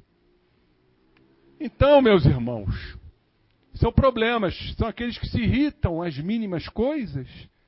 E a gente vê aí esse ataque às escolas, essas barbaridades. Estamos vivendo momentos de barbárie. Estados Unidos, pessoas que chegam armados e fuzilam todos dentro do colégio. São esses aí, ó. Diante de respostas negativas. Porque quando a vida diz um não, como é que fica? Se ele não teve um não dentro de casa pode tudo. As banalidades, as permissividades, que o pai permite, os pais permitem. Então nós temos, companheiros, uma missão, como eu disse ontem, a missão dos espíritas, e de pregai. Uma missão muito importante na educação de nossos filhos, netos, seja o que for. Filhos adotivos, Nós temos uma missão muito grande, porque eu não vejo outro caminho para essa humanidade, a não ser pela educação. Não vamos ficar sonhando que a Terra vai ser habitada por crianças cristais para mudar esse sistema doentio. Não é isso. Isso é uma ilusão, isso é um engano, é um equívoco. A gente fica transferindo para a responsabilidade para esses irmãos que vão aportar. Sim, são irmãos melhores. Geração nova está lá no final de A Gênese. Mas não são eles que somente vão salvar a humanidade. E os que ficam aqui? O que, os que vão receber essas crianças? Qual é o nosso papel, por sinal, dentro do nosso planeta? Serão só eles que vão mudar a condição planetária de planeta de provas e expiações para planeta de regeneração? E nós, espíritas, leiam a missão dos espíritas de Erasto. Leiam e releiam. Aquilo tem que ser botado num quadro. Então eles escutam não. Aí tem dificuldade de controlar a raiva. Tem idealização extrema, esperam dos outros, da vida, algo que os satisfaça dentro do seu egocentrismo, da sua egolatria, idealização extrema. Então a gente sempre espera o homem ideal, a mulher ideal, o namorado ideal, a sociedade ideal, a política ideal. A gente sempre espera do outro, da vida. Quando em verdade a gente tem que entender o homem real, a mulher real, a sociedade real, a política real. É o que a gente está vivendo. É a nossa realidade. A gente vai mudar a nossa realidade? A gente vai mudar o presidente da República? A política internacional? É a política real. Ela passa a ser ideal quando é a nossa. Quando a gente quer que tudo funcione da nossa forma. É o egoísmo. Como diz Francisco Cândido Xavier, está ele ali. A vida nem sempre segue o nosso querer, mas ela é perfeita naquilo que tem que ser. Então hoje é o que tem que ser. Cabe a nós começarmos a mudar tudo isso. E cada um aqui tem que ser um exemplo. Chico Xavier tem uma outra frase que eu gosto muito: se cada um acender um fósforo, o mundo fica iluminado. Mas ninguém quer acender um fósforo, dá muito trabalho, né? Acender um fósforo. O outro acende para gente. Então, olha só, idealização extrema. Geralmente, os pacientes fazem um esforço desesperado para evitar o abandono. Esses pacientes de transtorno de borderline têm muita questão da rejeição que nem sempre é real. Como diz Jean-Yves Leloup, só somos rejeitados por aquilo que a gente espera do outro aí. Idealização extrema. O outro tem que me fazer feliz. A minha mãe tem que me dar toda a felicidade. Ela tem que ser exclusiva. Olhem só como isso é doentio. Então, às vezes, a gente acha que a mamãe está dando mais amor para o irmãozinho, quando não está. Mas a nossa mente ainda doentia, de espíritos ainda infantis, pueris, acham que eu estou sendo rejeitado, abandonado. Eu levo isso, essa mágoa, pela vida à frente. E aí, quando a sociedade repete o que eu acho que minha mãe fez comigo, eu desando no transtorno de borderline. Não se esquecendo nunca, como espíritas, os comparsas. Como diz Joana, os cômpares espirituais, os parceiros, que se acoplam a esse sistema vibracional. Influem nos espíritos nossos atos e pensamentos? muito mais que imaginamos, a tal ponto que de ordinário são eles que nos dirigem. A famosa questão 459. Então, Desesperado para evitar o abandono, que pode ou não ser real. Normalmente não é real. É como ele vê a vida. Então, esses portadores sentem dificuldade em se relacionar por não saberem lidar com essas emoções. É essa situação de 6% da humanidade. E aí se tornam impulsivos. E toda impulsividade gera compulsividade. Isso afeta diversas áreas da vida. Eles passam a gastar muito dinheiro, quando tem, uma forma de compensar esse estado ansioso de ser. Eles têm que canalizar isso para alguma coisa, ou para o sexo desvairado, ou para o consumo exagerado, e para as drogas, para aplacar suas dores internas. Eu pergunto a vocês, por que será que existe aí o tráfico de drogas? Por que, que a droga hoje está dominando o planeta? Porque tem um consumidor, gente. Se parar o consumo, acaba a droga. Acaba o problema social gravíssimo. Da violência, do crime, tudo. O, desmoronamento emocional da criatura. Vocês viram agora no Rio de Janeiro aquela coisa drástica, terrível, do usuário de crack, sem mais nem menos, chegou, o rapaz estava sentado no volante esperando o sinal abriu, ele chegou lá e enfiou a faca na barriga do motorista. Aí houve aquele problema que foi em plena Lagoa Rodrigo de Freitas, aí chegou um rapaz, um personal trainer, liga para a namorada, porque ele estava ali ajudando, aí o usuário vai lá e também dá uma facada no cara e mata os dois. Olha o crack. Pois é, né? Então, gente, passam a gastar muito dinheiro, usam drogas, isso é muito comum em pacientes portadores de borderline, bebem ou compulsão alimentar, obesidade que agrava a ansiedade e agrava a depressão, como uma forma de aliviar o sofrimento equivocada. Em casos mais graves, a integridade física é colocada em risco. Pode chegar ao ponto de automutilação e até suicídio. Porque são ansiosos, são ególatras, no fundo, na base do processo está o orgulho. Lembra-se do estado orgulhoso do ser? Então, são criaturas que se sentem culpadas por conta da vida estar proporcionando isso. Suicídio depressão e suicídio. Aqui está a fonte bibliográfica, bibliográfica, não é de Joana. Portanto, é comum que a depressão ou ansiedade estejam associadas. Cerca de 10% dos pacientes que procuram consultório por essas razões são diagnosticados com borderline. Por isso eu trouxe isso aqui para vocês, junto de todo o processo apresentado até então, para que vocês possam entender essa gama, esse leque de situações de ordem física, de ordem mental, psiquiátrica, orgânica e espiritual.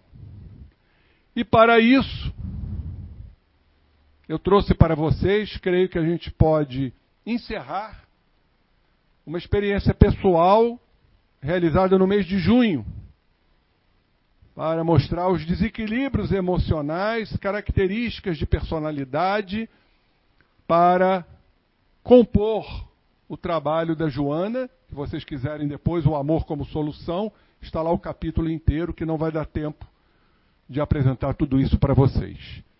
Então eu trouxe, que eu achei muito interessante, como disse anteriormente, um caso de regressão de memória. Culpa. Falamos de borderline. Isso aqui é extremamente importante e atual. Sentimentos de culpa, fixação na culpa. Porque temos assumir a culpa, que é reconhecer os erros para nos levar ao arrependimento. O que, que está lá no, no céu e inferno? Primeiro, reconhecer os erros, assumir a culpa, reconhecimento de tudo isso, vem o arrependimento. O arrependimento nos leva às, expiações por conta de tudo que fizemos, que tem que cumprir a lei de causa e efeito, e chegarmos à reparação. Então está lá no céu e inferno. Então isso aqui é muito mais comum do que a gente pensa.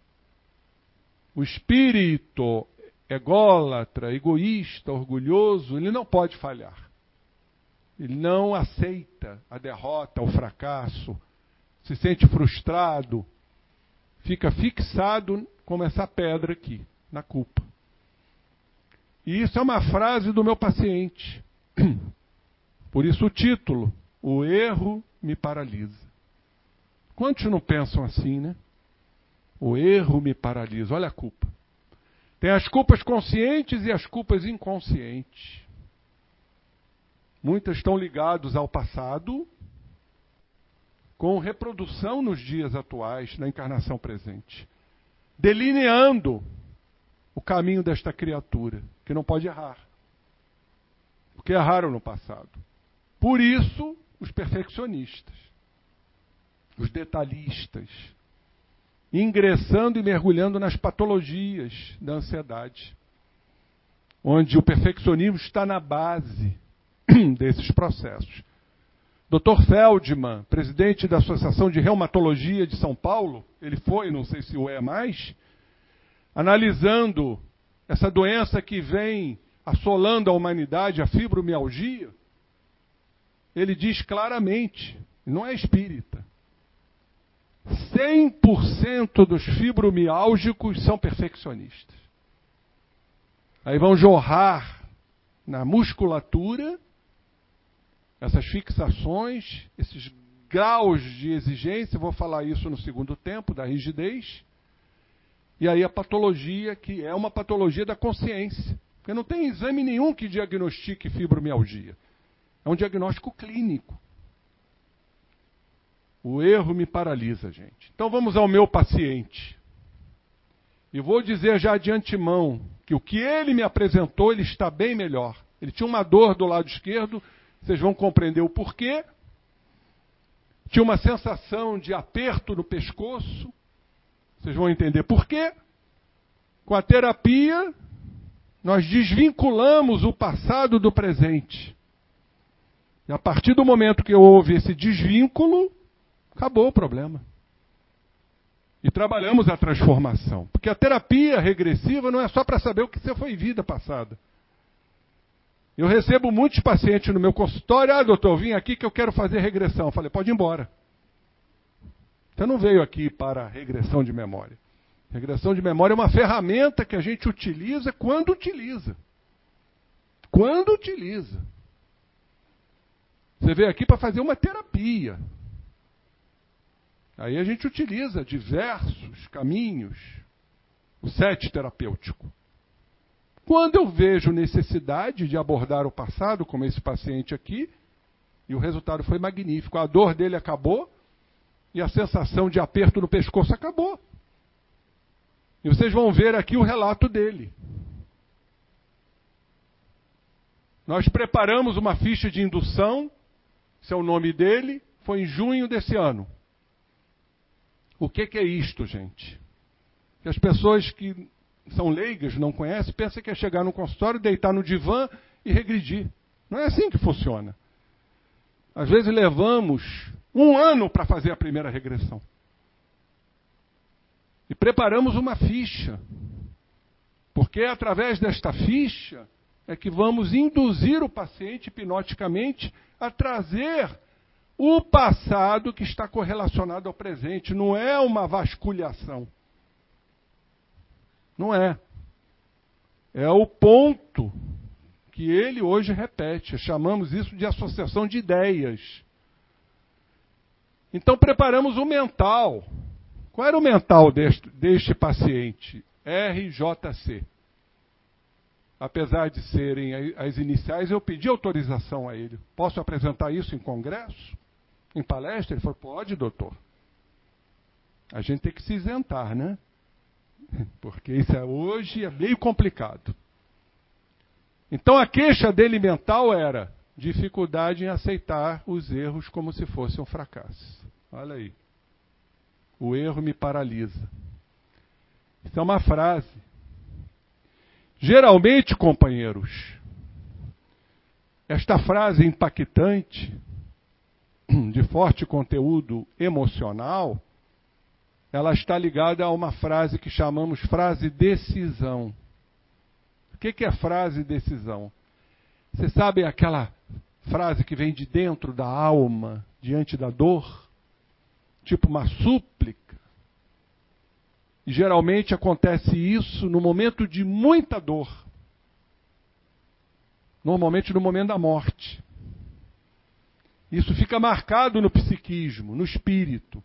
E quando então ele, numa outra encarnação, vai formatar o corpo físico e a sua personalidade, esta frase ressuma, vem à tona, caracterizando o reflexo dominante da personalidade. Como nos afirma Leonel, espírito vingador, lá do livro Ação e Reação de André Luiz. Reflexo dominante da personalidade. Frase decisão. Eu tive um paciente que ninguém curava. Não estou dizendo aqui que eu sou curador, não, viu, gente? Pelo amor de Deus. Mas ninguém conseguia curar. Ele tinha uma insônia crônica. Nem com remédio. E aí, então, numa regressão, ele se vê como guardião de um castelo. E lá ele dorme. E nisso que ele dormiu, as tropas inimigas invadiram, destruíram e mataram todos, inclusive ele. Olha a culpa. E no momento que, que ele é morto e se vê fora do corpo, ele vê o erro que ele cometeu por ter dormir, dormido no trabalho. E ele solta uma frase impactante: Nunca mais vou dormir. É o problema dele hoje, insônias. Partir do momento que ele identificou isso, se desvinculou desta frase, deste conteúdo, que era o reflexo dominante da personalidade dele, ele não pode errar, ele não pode dormir, acabou o problema. Hoje eu não tomo nenhum remédio, de vez em quando encontro com ele na rua, ô oh, doutor, estou dormindo igual uma criança. Então, o problema desse meu paciente era aceitar os erros. Errar para ele é um fracasso. Hoje. E ele tem um problema sério de relacionamento com as mulheres. Ele é um menino de seus vinte e poucos anos e tem problemas sérios de ereção. Então ele não consegue ter relação sexual. Porque mulher para ele significa traição. Vocês vão entender por quê. Se relacionar com mulheres é ser traído. E com isso fica difícil ter ereção peniana. Porque ele errou no passado. Vocês vão ver qual é o erro dele. Então, quando ele não tem ereção e não consegue se relacionar com mulher, potencializa seu fracasso. Ele é um menino fracassado diante das mulheres. Estão vendo a gravidade? Quantos não deverão se inserir nesse processo? Olha, gente, isso é uma coisa muito séria. Muito séria, mas muito providencial. Qual é o emocional dele? Então já temos o mental e o emocional dele. Primeira coisa, culpa. Como se fosse um sufoco. Momentos de sufoco, ele se culpa. Vocês vão ver sempre esta pergunta que eu faço na elaboração da ficha. Como se fosse o quê, companheiro? Porque toda vez que ele diz como se fosse isto, é porque foi. Entenderam? A lógica? É culpa como se fosse o quê? Sufoco. Em vida passada ele passou algum sufoco, em que ele se culpa. Olha a potencialidade disso, gente. Nós estamos mexendo com energias do passado, do inconsciente passado, do inconsciente coletivo do Jung, com os arquétipos os núcleos e potenciação espirituais, como dizia o professor Jorge Andréia. Culpa como se fosse sufoco. Mágoa, como se fosse uma retração. E a mágoa foi a traição. A mágoa é aquele, quando ele é contrariado. A mágoa é quando alguém o trai, quando alguém o abandona e gera uma retração. E ele tem medo de enfrentar, como se fosse paralisia, porque o erro paralisa. Então ele tem culpa e tem medo. E fica triste, como se fosse autodestruição, como se ele se autodestruísse diante dos erros em que ele se culpa. E tem raiva dele mesmo, assim como passa a ter raiva dos outros. Raiva como se fosse uma rigidez. É uma culpa com raiva quando ele erra. Ele tem raiva dele mesmo. E passa a ter raiva do outro, achando que o outro, ou a outra, ou as outras podem estar o traindo. Olha que carga emocional. Como isso é forte. Como isso é permanente. Então, quando falei ontem lá, no Nova Era, sobre as células da glia, que tem pouquíssima velocidade, enquanto o pensamento tem uma velocidade imensa. É porque a carga emocional é como se fosse um burro de carga. Pesa na gente. A mágoa pesa, a culpa pesa, a tristeza, o medo. Pois é. Olha o físico. Que a gente pergunta: o que, que você sente? Isso está muito ligado ao passado. Falta de ar como se fosse aperto de corda. O que que isso nos lembra, companheiros? Hã? Enforcamento. Então, quando ele sente falta de ar, como se fosse, porque foi um enforcamento. Vocês vão ver na, na regressão o que, que aconteceu. E tem uma contração do lado esquerdo, uma dor, que foi embora quando ele descobriu por que, que ele entrava nesse processo de contração tóraco-abdominal. Eu perguntei, como se fosse o quê, fulano? Uma adaga que perfura. Pois é. E foi mesmo. E quantos de nós apresentam sintomas parecidos? Sem doenças, vamos ao médico, vai na doutora Clarice, que pede 500 exames e não descobre nada. Acontece isso, Clarice? Perfeito. Não é à toa que ela é presidente da AME, quer dizer, casada com o presidente. Perfeito. Mas quantos não tem esse processo, a gente chama de transtorno somatoforme? Ou seja, tem um sintoma, mas não tem a doença. E onde está isso? Senão no passado. Que só a regressão de memória pode trazer. Mediante uma conduta profissional abalizada, criteriosa e equilibrada. E o espiritual? Ele tem intuições de que nada vai dar certo, que tudo será catastrófico, como foi em vida passada que gera medo e angústia. E aqui, ó, ele não se relaciona, tem dificuldades, com medo da rejeição, com medo da traição, com medo do abandono. Vocês vão encontrar isso em vida passada e vida atual. Porque na vida atual, essa criatura foi rejeitada pela mãe. Dentro de casa. A ponto de sair de casa e ir para um outro estado. Esse paciente você conhece, filho de uma nossa companheira lá de Friburgo.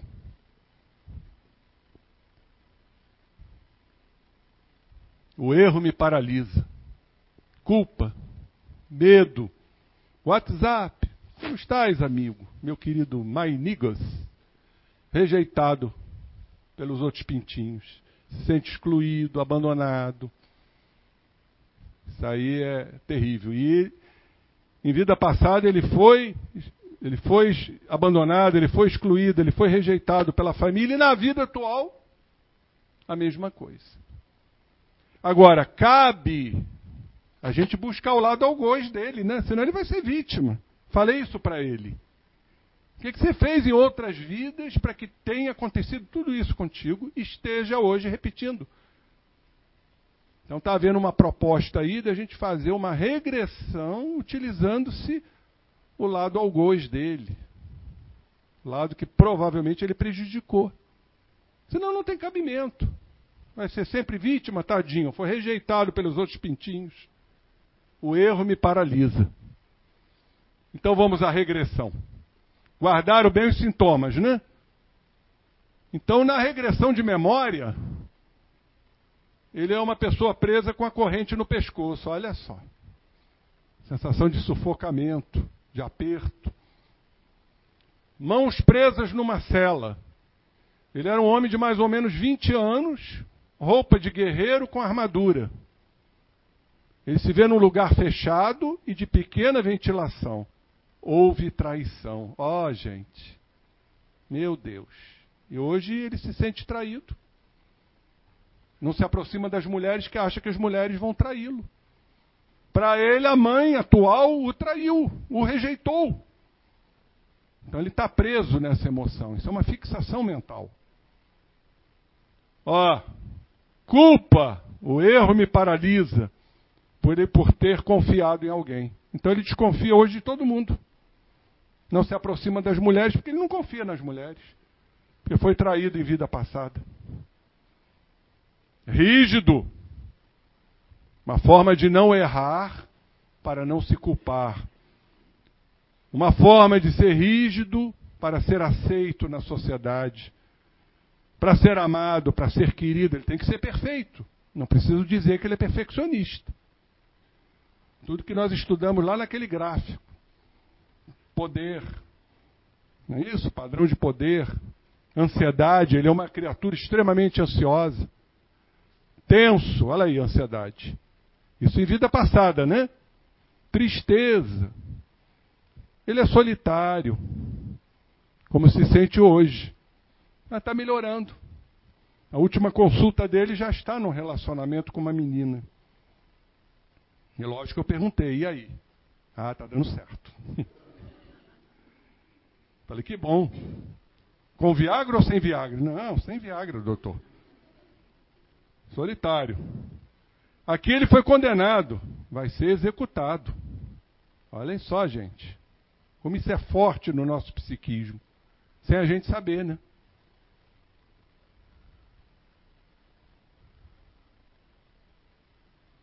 Aí a gente, numa técnica, a gente leva para o primeiro momento importante daquela vida. Dentro da indução, a gente utiliza uma técnica para levá-lo a um momento traumático. Aí ele se vê na cama com uma mulher. Sentia-se feliz com alguém que ama a mulher me trai de alguma forma. Terrível isso. Olha porque ele tem dificuldade de relacionamentos. Revela meus segredos para os inimigos que não gostam de mim. Ele era um guerreiro. Fica com muita raiva, revolta e, obviamente, mágoa. Dor no peito no lado esquerdo, que ele sente hoje. Por quê? Tentou se matar com uma faca. Então isso ficou gravado no perispírito. E o perispírito que formata o corpo traz uma fragilidade nessa área. Movido pelo psiquismo, pelo espírito, que ainda não se desvencilhou desta lembrança. Só que para ele é inconsciente, que está cravado lá no passado. Então a terapia é trazer isso para o presente, para mostrar a ele que não faz mais sentido ele sentir essa dor. Olha a beleza da terapia. A vida não vale mais a pena. Então ele está no passado, né? Por que fui traído e passaram a conhecer meus segredos? Olha a culpa aqui presente. Mágoa e culpa. Mágoa porque foi traído, culpa porque deixou-se levar pela, por ela e fazer com que o amante conhecesse seus segredos. Mágoa forte. Dor grande, isso tudo ele relatando na regressão. E retração. Vê alguém acudindo. Aqui me traiu. Ela tira a faca e me leva para algum local. Fico me recuperando, mas não morro. E quem se magoa, normalmente quer se vingar. Não é assim? Vocês se vingam? Vingam, né? Eu vingo. Ah, não? Que beleza, hein? Então já pode ir lá para a parte espiritual superior, né? E vocês pensam de vingança como alguém que vai lá, aperta o pescoço do outro e mata. Vocês pensam em vingança como alguém que fala palavras impropérios. Sabe como é que o espírita se vinga?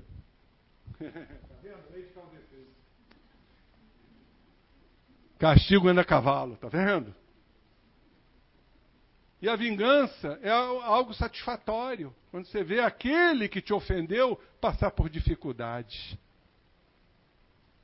Me desculpe, duvido, Eodó, que a gente não tenha uma satisfação pequena que seja, pela desdita daquele que nos ofendeu. Sabem por quê?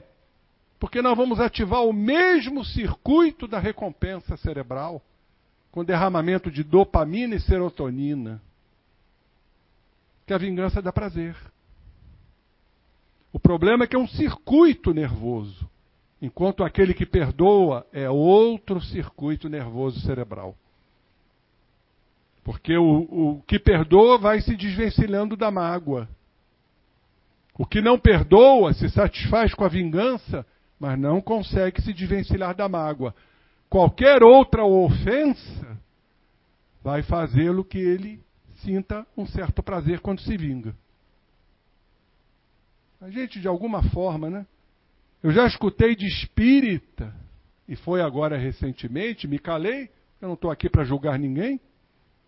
Essa história do ônibus lá no Rio, do sequestrador, que o Bop matou o sequestrador, que estava com uma arma de brinquedo. Eu escutei espírita dizer isso para mim: menos um. Menos um. Olha só a vingança. Né? Não foi nem com ele. Pois é, gente. A gente tem que pensar nisso. Não é achar que já somos puros e que quando desencarnar, Jesus Cristo vai nos receber. E achando que vamos para o nosso lar. Isso é uma questão de mérito, né? Talvez até vamos. Mas a gente tem que fazer por onde? Começar a combater essas coisinhas aqui, né? Diz aquele velho ditado: o espírita não se magoa, se melindra. Não fui eu que fiz, foi o outro que me tirou do sério. Então a gente vive transferindo responsabilidade para o outro para se exibir das faltas que nos cabe vê-las, das faltas. A vida não vale mais a pena. Ó, vou usá-la para me vingar das pessoas. Foi traído. Ele bota a armadura, pega uma adaga e mata a esposa que o traiu. E o indivíduo que estava me traindo revolta e raiva. Medo, que ele traz hoje, de ser capturado. Ou seja, medo que ele tem hoje de se expor.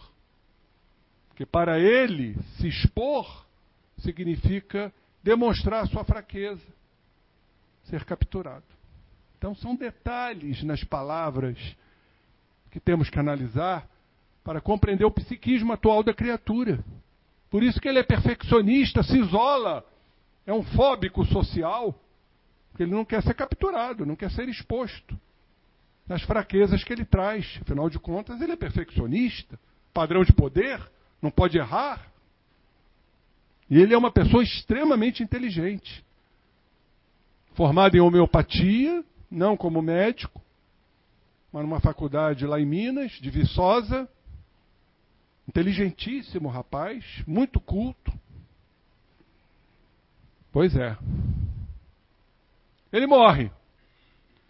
Quando a gente esgota o que a gente quer saber, a pessoa é levada para a morte. Agora vamos ver o momento que você morre. Que coisa linda. Morre de novo. Terapia é isso, para que ele morra de novo. Porque a morte é muito importante. Ele morre enforcado. Por quê? Porque ele matou a mulher e matou o soldado lá, o indivíduo que traiu. E por isso ele é julgado e condenado. Lembra-se do sensação de aperto que ele tem no, no pescoço? Por quê? Ele foi morto enforcado. E olha o que ele relata no momento da morte: Me sinto culpado por ter confiado e matado estas pessoas. Então a culpa por ter confiado, o erro me paralisa, perfeccionista. E culpado porque matou estas pessoas. Acorda apertando o pescoço, sufocamento. É o que ele sente hoje. Quer dizer, sentia, né? O peito dói. Dói a cicatriz da facada. Ele traz até hoje isso. Trazia também, que acabou. Quando ele compreendeu que isso aí estava relacionado à vida passada, ao personagem dele do passado. E não condizia mais com a vida atual.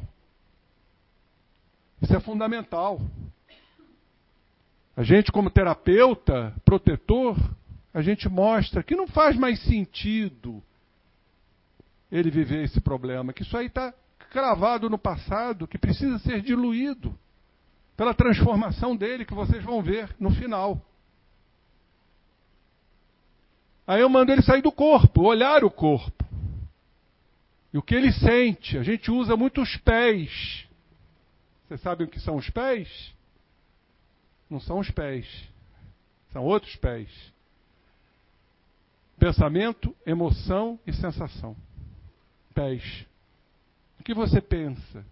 A regressão, o tempo todo a gente pergunta: o que você está pensando a respeito disso? Quer dizer, o personagem, né? Ele está lúcido. Ele está lúcido, ele não está em estado de hipnose profunda.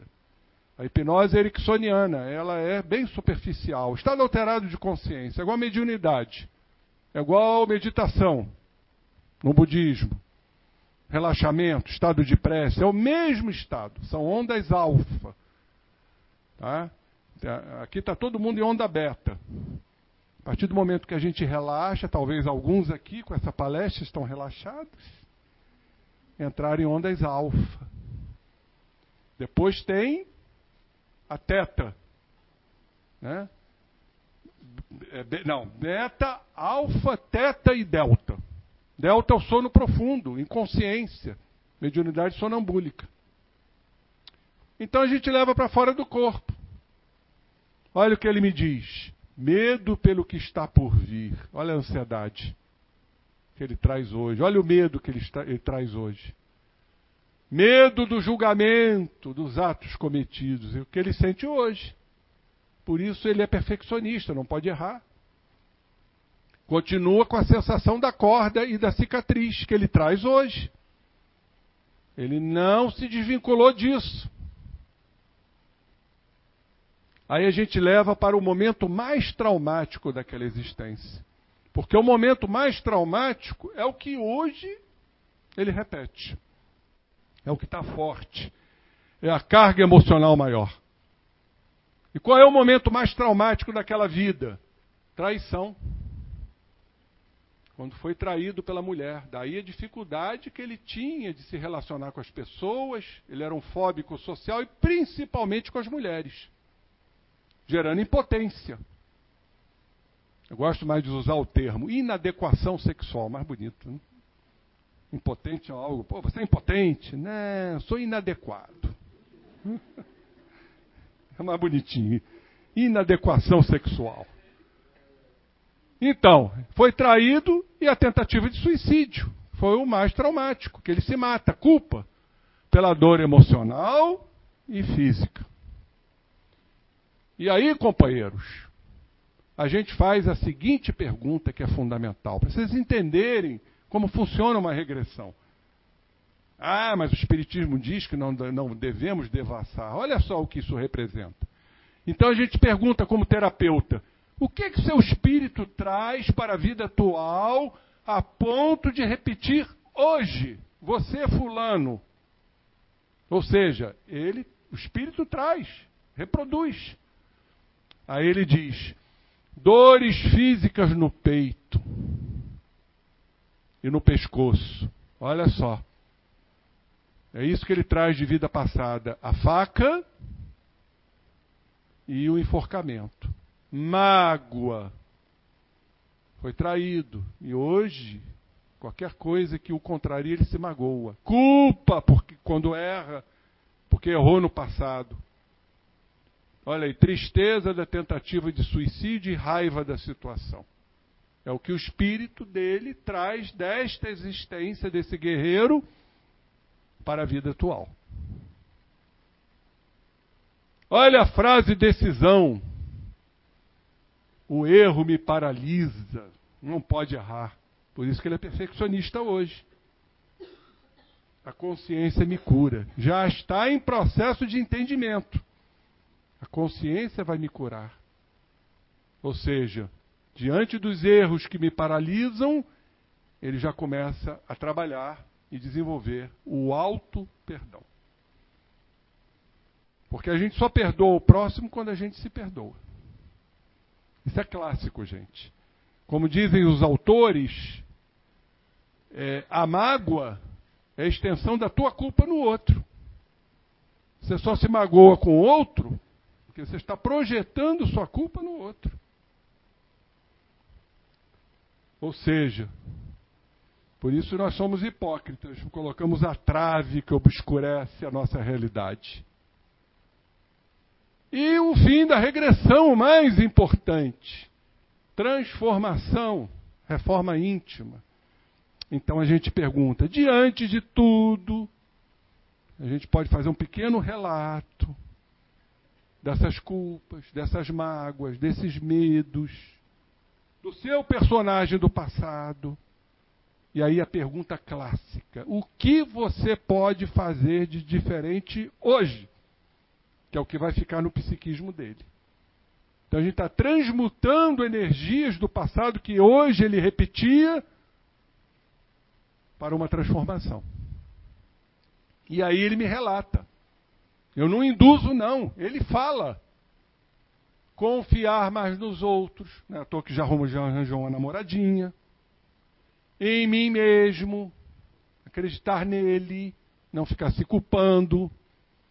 Mais segurança nas atitudes da vida. Porque o perfeccionista, no fundo, é um inseguro. Porque tem medo de errar deixar as coisas passadas e não remoê-las. Olha as fixações mentais, não ficar remoendo culpas, mágoas, medos. Que nós somos assim. Fixações mentais, que são terríveis quando a gente desencarna. Mais feliz no trabalho e olha só que beleza, no relacionamento. Ser mais leve, porque o perfeccionista é rígido, é duro. Olha aí, menos rígido, ele mesmo falou, mais solto, aceitando mais os erros, se perdoando. Gente, isso é fundamental. Aqui está a razão da vida. Todos nós somos isso de alguma forma, cada um com a sua história, obviamente. E aí ele diz aqui para mim, ó, na infância dele, do personagem, do guerreiro, foi abandonado pelos pais. O que se repetiu na vida atual de alguma forma, não abandono físico, mas falta de diálogo, falta de carinho, falta de amor. Pois é, né? Falamos do borderline, rejeição, raiva, culpa, tristeza, mágoa. E ele foi criado no militarismo rigidez. Imagina o militar de antigamente, como é que era. Vamos recordar Esparta, os espartanos. Ou seja, rigidez, não pode falhar, até porque se falhar ele pode comprometer a existência dele. Dor no peito de origem emocional. Ele foi rejeitado na vida atual, assim como na vida passada. Mágoa, tristeza, raiva e culpa. Tudo que ele traz dessa existência anterior. Eu fiz uma regressão aí. Quantas existências ele não pode ter passado por isso? Quantas? Quantas existências a gente não passa e não repete comportamentos, até porque a gente não se transforma? Quantos ódios, quantos rancores, quantas mágoas, quantas culpas a gente transpõe de uma existência para outra, até acordar. A beleza é que vem a doutrina espírita agora para despertar nossas consciências. Ser mais acolhido pelos outros. Acolher e ser acolhido. Mais confiança nos outros. Olha que coisa linda. Isso agora está impresso no psiquismo dele. Para ser um homem diferente, um novo homem. Não quer dizer que ele não vai ter alguns escorregões, algumas derrapagens. Nós somos seres assim, oscilantes, até termos uma evolução de início linear, depois vertical, pelas nossas conquistas. Eu gosto muito daquele simbolismo de Jesus, que não foi para ele, foi para nós, do flagício ao Gólgota, com peso da cruz, esfolando o dorso. Jesus, segundo as Escrituras, caiu sete vezes. Em todas se levantou. Então isso é para nós. Com o peso de nossas cruzes, vamos cair diversas vezes, mas temos que nos levantar. Temos que prosseguir. Com ânimo, com fé, com disposição, com determinação, com vontade. E não com fracasso.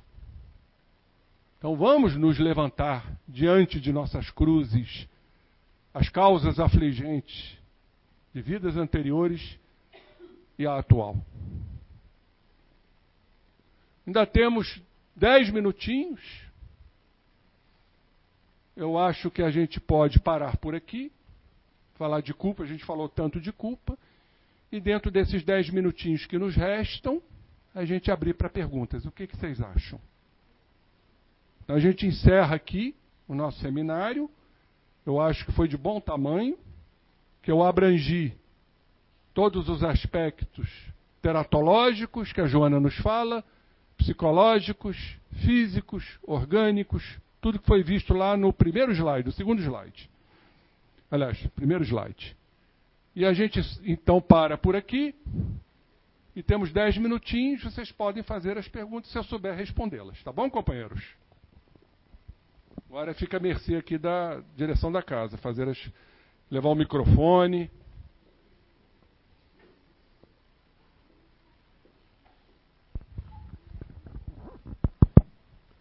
Bom, meu nome é Maurício e eu quero saber se tem realmente ou é crendice alguma coisa que trava a regressão a, até o ventre materno e até vidas passadas. O que, que seria que impede isso? O esquecimento. Necessário. Você já pensou se você fosse se lembrar de tudo de existências anteriores? Você já pensou se você fosse se lembrar de que sua mãe te matou em vida passada? Já parou para pensar nisso? Mas seria complicado. Por isso o beneplácito do esquecimento. Fica tudo gravado no inconsciente profundo, que nós chamamos de inconsciente passado. E aí nós vamos diluir esses núcleos, sem você precisar saber, se não houver regressão de memória, pela prática do amor, pela prática de você ter vindo no útero de uma mãe que te prejudicou, que te matou, então a lei de Deus, a família, a sociedade que te aproxima de criaturas sem você saber, às vezes você tem até uma, uma certa antipatia, né? Eu vou sentar um pouquinho. Obrigado, viu? Você até tem uma simpatia por determinadas pessoas e não sabe por quê. Vida passada. Algum prejuízo houve entre ti e esta criatura. Mas a, a família não tem como. Você vai ter que conviver. Então, normalmente, na família, nós vamos encontrar os desafetos do passado. Normalmente. Por isso a gente tem uma inclinação maior por um do que pelo outro. Eu falei isso. Aquela história de que a gente ama em iguais condições os filhos. Não. Não, não é verdade. A gente tem sempre uma predileção, uma, né, uma afinidade. Jesus teve afinidade com João. Ó oh, João, aqui está sua mãe. Ó oh, Maria, aqui está seu filho. Perfeito? E, e Jesus amava incondicionalmente todos, até os fariseus. Mas é uma questão de afinidade, é uma questão energética. Então a mãe pode amar os filhos, mas que existe uma predileção por A em detrimento de B, às vezes é uma coisa muito sutil, mas existe. Então isso se explica pela reencarnação.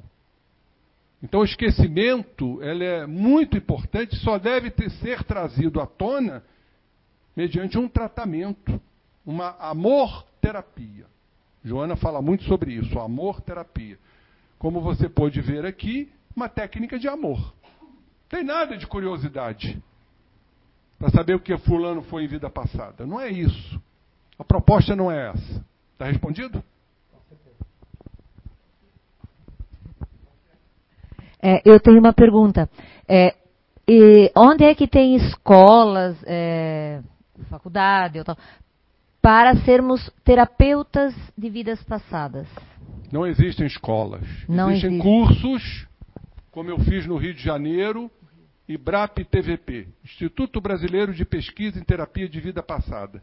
É um curso de dois anos e que você tem que ter uma credencial. São pessoas formadas na área psi, não é qualquer um. Tanto que quando eu, eu, quando eu me inscrevi, eu não fui aceito. Porque eu era médico, e sou médico. Não tinha formação na área psi.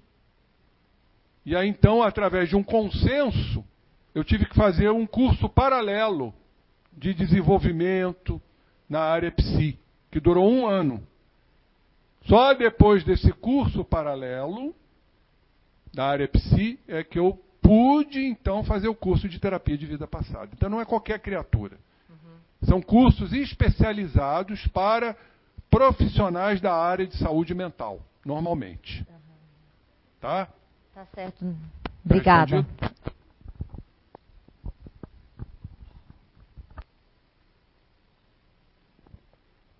Poucas perguntas, ou souberam muito ou não souberam nada.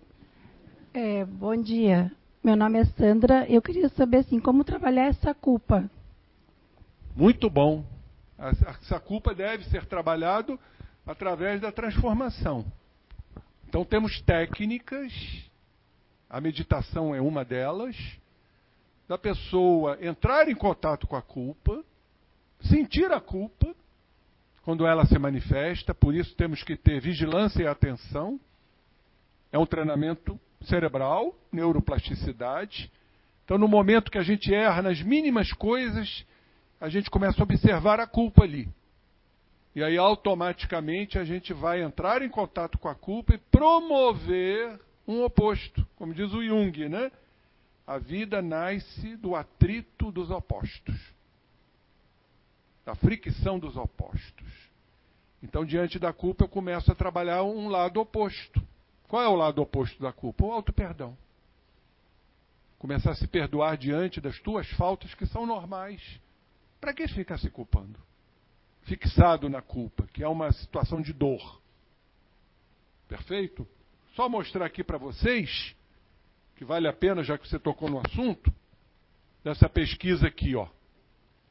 Ó, Alguns colegas, docentes dos cursos de psicologia, costumam dizer que a culpa é o combustível da repetição.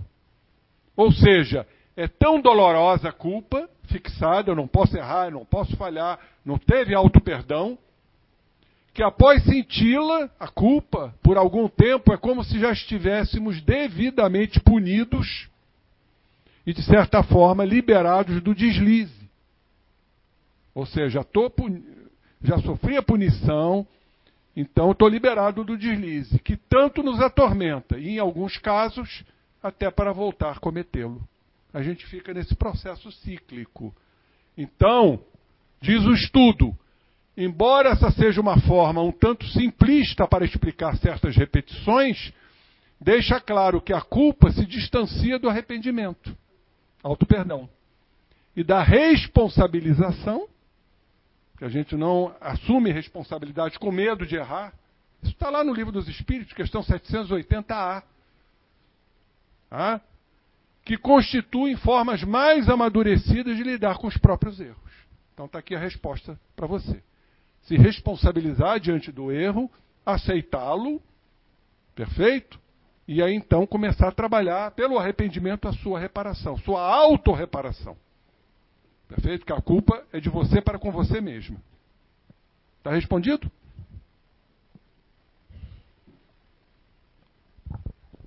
Seu trabalho magnífico. Doutor, é, boa tarde já, né? Não, bom dia ainda. Doutor, meu nome é Elizabeth. Como eu posso ajudar alguém, né, do meu lado, que é, tem algum desses problemas ali que o senhor citou e que é difícil, assim, porque quando a pessoa convive com a gente, é difícil, né? A gente poder ajudá-la. E eu gostaria muito de ajudá-la. Como eu posso fazer para essa pessoa me escutar e eu poder ajudá-la? Essa é uma pergunta que eu, que eu escuto sempre, né? Todo mundo tem problema, todo mundo tem problema dentro de casa, e as, perguntas, as pessoas me perguntam muito: como ajudar? Primeiro tem que saber se a pessoa que está querendo ser ajudada. Senão você vai ficar dando murro em ponta de faca. Ela tem que querer. Eu costumo dizer que santo de, casa não faz milagre. Eu vejo isso até pela medicina, né? As pessoas lá na minha casa praticam a medicina, receitam remédio, eu fico lá olhando. Santo de casa faz milagre, Clarice? Não faz. Então, minha, minha amiga, você faz o que for possível. Se ele não aceitar, se você esgotar os seus recursos, você tem um outro recurso, a casa espírita. Botar o nome dele na irradiação, vibrar positivamente, em casa orar por ele. E, se possível, recomendar a ele que procure um profissional. E dentro de casa é complicado. Ele pode também não aceitar, procurar um psicólogo. Não, já já está sendo. Opa, então já, já está tá de indo, já está indo no psicólogo, né? Espírita? Sim. Ah, melhorou. Sim. Melhorou. Teve esse prodígio aí, né, que foi muito bom, né? Sentiu melhoras? Está assim lentamente. Que bom. Muito lento Que assim, bom. mas está a gente eu vejo assim que está tentando, então isso é muito importante, né? A pessoa precisa querer, primeiramente, né? Então você está no caminho, companheira. Só para que vocês entendam, os tratamentos hoje devem ser multidisciplinares. O que é complicado, né? Principalmente pelas dificuldades monetárias, financeiras. Mas eu não vejo tratamento único, não é? É, unilateral. Os tratamentos devem abranger, sob o ponto de vista médico, às vezes usar remédio sim, às vezes usar um ansiolítico, um antidepressivo, porque tem o um mecanismo orgânico ali envolvido. Distúrbios enzimáticos, hormonais, dos neurotransmissores. Então, muitas vezes temos que entrar com remédio. Eu entro com remédio também. Antidepressivos e ansiolíticos. O tratamento psicológico, psicoterápico, de preferência, como ela, um psicólogo espírita, que lide com as questões mentais e espirituais, e o tratamento espiritual, desobsessivo. Levar o nome para casa espírita, tá? para que haja um trabalho desobsessivo numa reunião mediúnica séria. É o que a gente fala na nossa casa espírita, graças a Deus. Minha mulher brinca comigo, que ela faz o atendimento fraterno, fala, olha, você tem que dividir a sua consulta comigo. Porque todo paciente meu que procura para terapia, eu encaminho para o atendimento fraterno. Eu não sou bobo. Os resultados são outros. Como a Clarice faz, né, Clarice? Pode. É, uma coisa que a gente trabalha muito como a, da AME é saúde e espiritualidade. Então, isso que nós estamos ouvindo hoje é pacientes espíritas, ou que têm uma certa abertura para o espiritismo. Não são todos os que frequentam nossos consultórios que são espíritas. Então, existe um trabalho muito grande de é, o médico americano que fala como usar a espiritualidade no atendimento para o paciente, como, quando e por quê. E isso é uma tendência de todas as universidades, a gente tem visto, ainda bem, é que se use a espiritualidade no trato com esses pacientes. Então, a espiritualidade do paciente, não a nossa. Podia falar alguma coisa? É, perfeito. Acho que esse é o caminho abrangente. Ainda tem com os materialistas que a gente tem que lidar. Que não acreditam em espiritualidade. Eles acham que, vão, que nasceram, vão viver e vão morrer. Mas podemos trabalhar as questões psicológicas, que independem da religião e até da espiritualidade. Mas nós sabemos que por trás disso está a questão espiritual. Mas a gente não deve abordar, porque eu já fiz algumas regressões em pacientes de outras religiões e até um ateu. Que eu me lembro perfeitamente bem que chegou à condição pré-histórica. Ele ficou apavorado. Ele foi um homem da caverna. Olha de onde vem o processo. Então temos que saber lidar de uma forma muito sutil para não ferir os princípios religiosos ou espirituais. Em verdade, estamos trabalhando, tratando do espírito. Porque o espírito traz toda essa gama, né, esse arsenal de emoções, de pensamentos. É isso que nós temos que abordar, como eu fiz com esse rapaz. Esse rapaz ele não é espírita. Mas ele acredita piamente na homeopatia, na, na, no espírito, mas ele não é espírita kardecista. Então a gente tem que ter um cuidado muito grande para evitar que a gente comece a gerar um processo fechado, religioso, quando não é essa a finalidade. Tanto que quando a gente faz o curso de terapia regressiva de memória, a gente não cita Kardec, Kardec não é citado no curso. Quando, por exemplo, o paciente, numa regressão, é, observa e vê um espírito, que pode acontecer, a gente não fala de espírito, a gente fala de presença. Que não está ligado, muitas vezes, à vida passada. É um obsessor que está cobrando alguma coisa dele. Então, quando a gente regride, existem várias possibilidades. Nem sempre o paciente cai em vida passada. Ele pode cair na vida atual, ele pode cair dentro do útero da mãe, é o PIU, período intrauterino. Ele pode cair no PIV, período intervidas. Ele pode se situar na erraticidade. Ele pode cair na infância da vida atual. Então a gente tem que trabalhar de acordo com a informação do paciente. Se a dor dele maior estiver nesta vida, por que trabalhar a vida passada? Entenderam? Isso é fundamental, o respeito que a gente tem ao inconsciente. Isso é um trabalho de saúde e espiritualidade, que hoje está começando a adentrar os meios universitários. Acabei de falar ontem, estava indo para a Universidade Federal Fluminense com o professor Paulo César Frutuoso, que nós temos pretensão de trazê-lo aqui em Blumenau. E ele está falando, estou indo para a universidade agora. Porque lá já tem uma cadeira de saúde e espiritualidade, a UFS, lá de Niterói. Em Nova Friburgo nós temos a cadeira de saúde e espiritualidade, é, que é comandada pelo vice-presidente da AME, Dr. Vantuil Rodrigues. Trabalho de pesquisa. É isso que vai cair, fazer cair o misticismo, a descrença quando a ciência começar a mostrar a existência da alma, do espírito imortal. Não vai ter mais dúvidas. Quando a gente pega nos trabalhos de saúde e espiritualidade experiências quase morte, isso já é uma comprovação científica, mostrando que a consciência não é cerebral, ela é extrafísica. Ela é não local, como diz a física quântica. Por quê? Você está diante de um paciente morto quase morto. onde não tem onda cerebral, onde não há mais onda cerebral, como se o cérebro tivesse morto por um período curto, para não haver uma lesão definitiva, enquanto os médicos estão reanimando a reanimação cardiorrespiratória. Não há batimento cardíaco.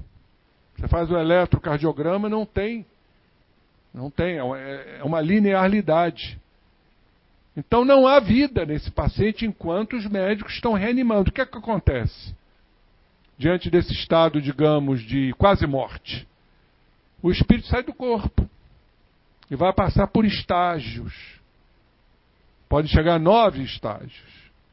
Seres de luz, encontra com mentor espiritual, recapitulação, vê o corpo de cima, experiência fora do corpo, e escuta o diálogo dos médicos que estão reanimando, das enfermeiras. Há cenas hilárias. Do paciente que volta e diz: Doutor, só depois pega a minha dentadura que o senhor botou naquela gaveta. Quem é que viu? Se ele estava com a consciência totalmente abolida, sem onda cerebral. Quem viu foi o espírito, fora do corpo. Ele olha o corpo, escuta os diálogos. Aí vai para o mundo espiritual. O Jung teve um, ataque cardíaco, ele viu a Terra, pequenininha.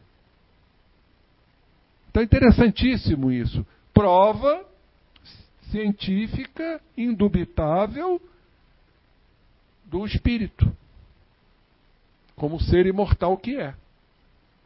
Então a ciência, gente, através dos nossos trabalhos, saúde e espiritualidade que a Clarice falou com muita propriedade, está desmistificando todos os processos e chegando ao espírito, que é o nosso grande projeto. Não necessariamente precisa ser espírita. Eu vejo aí o Kardec como um, impulsionador para que futuramente os postulados espíritas estejam disseminados. Ou seja, os cinco princípios básicos. Deus existe, a alma é imortal, os mundos são habitados, seria um, uma falta de senso entender que só tem vida na Terra, um contrassenso.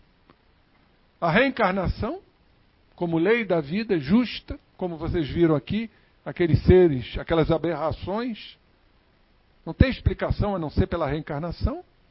E a mediunidade, que já é aceita pela medicina, está lá no CID-10, que já faz a distinção do que seja um transe mediúnico para um transe patológico, dissociativo esquizofrênico.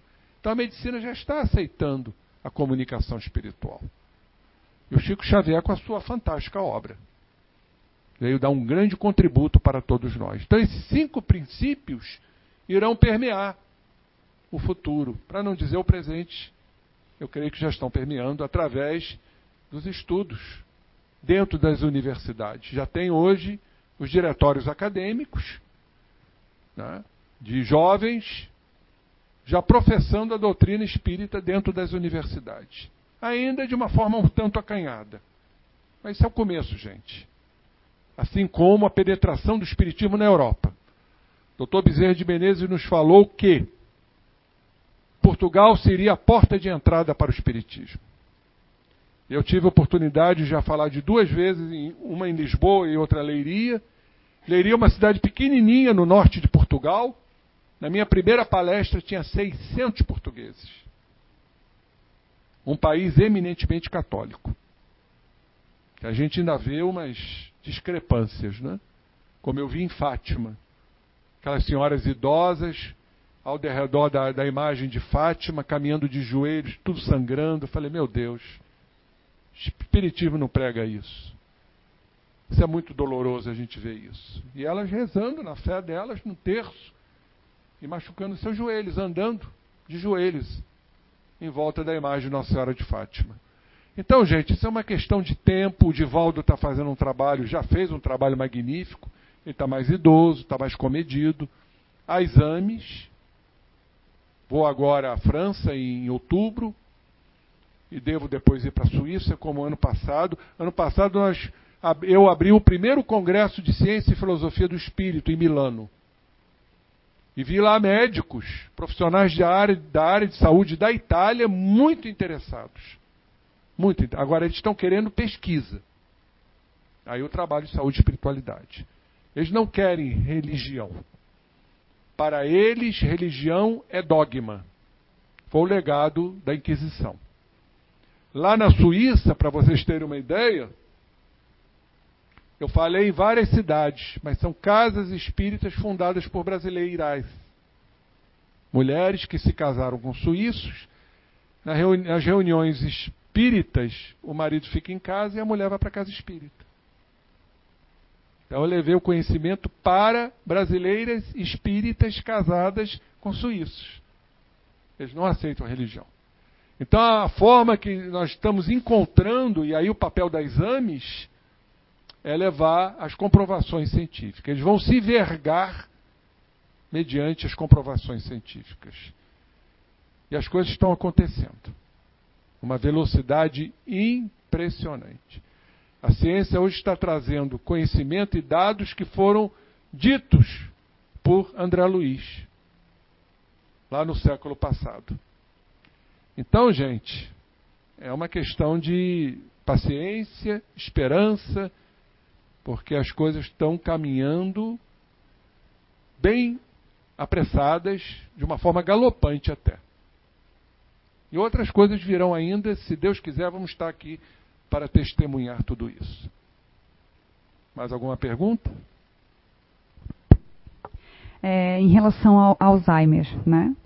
É, só para, eu não sei nem direito como formular a pergunta, mas em relação a como fica esse espírito, né, ali de, em desdobramento, né, que o senhor comentou, é, ele fica praticamente ausente do corpo até que, né, finalmente o corpo, é, o espírito desencarne, né?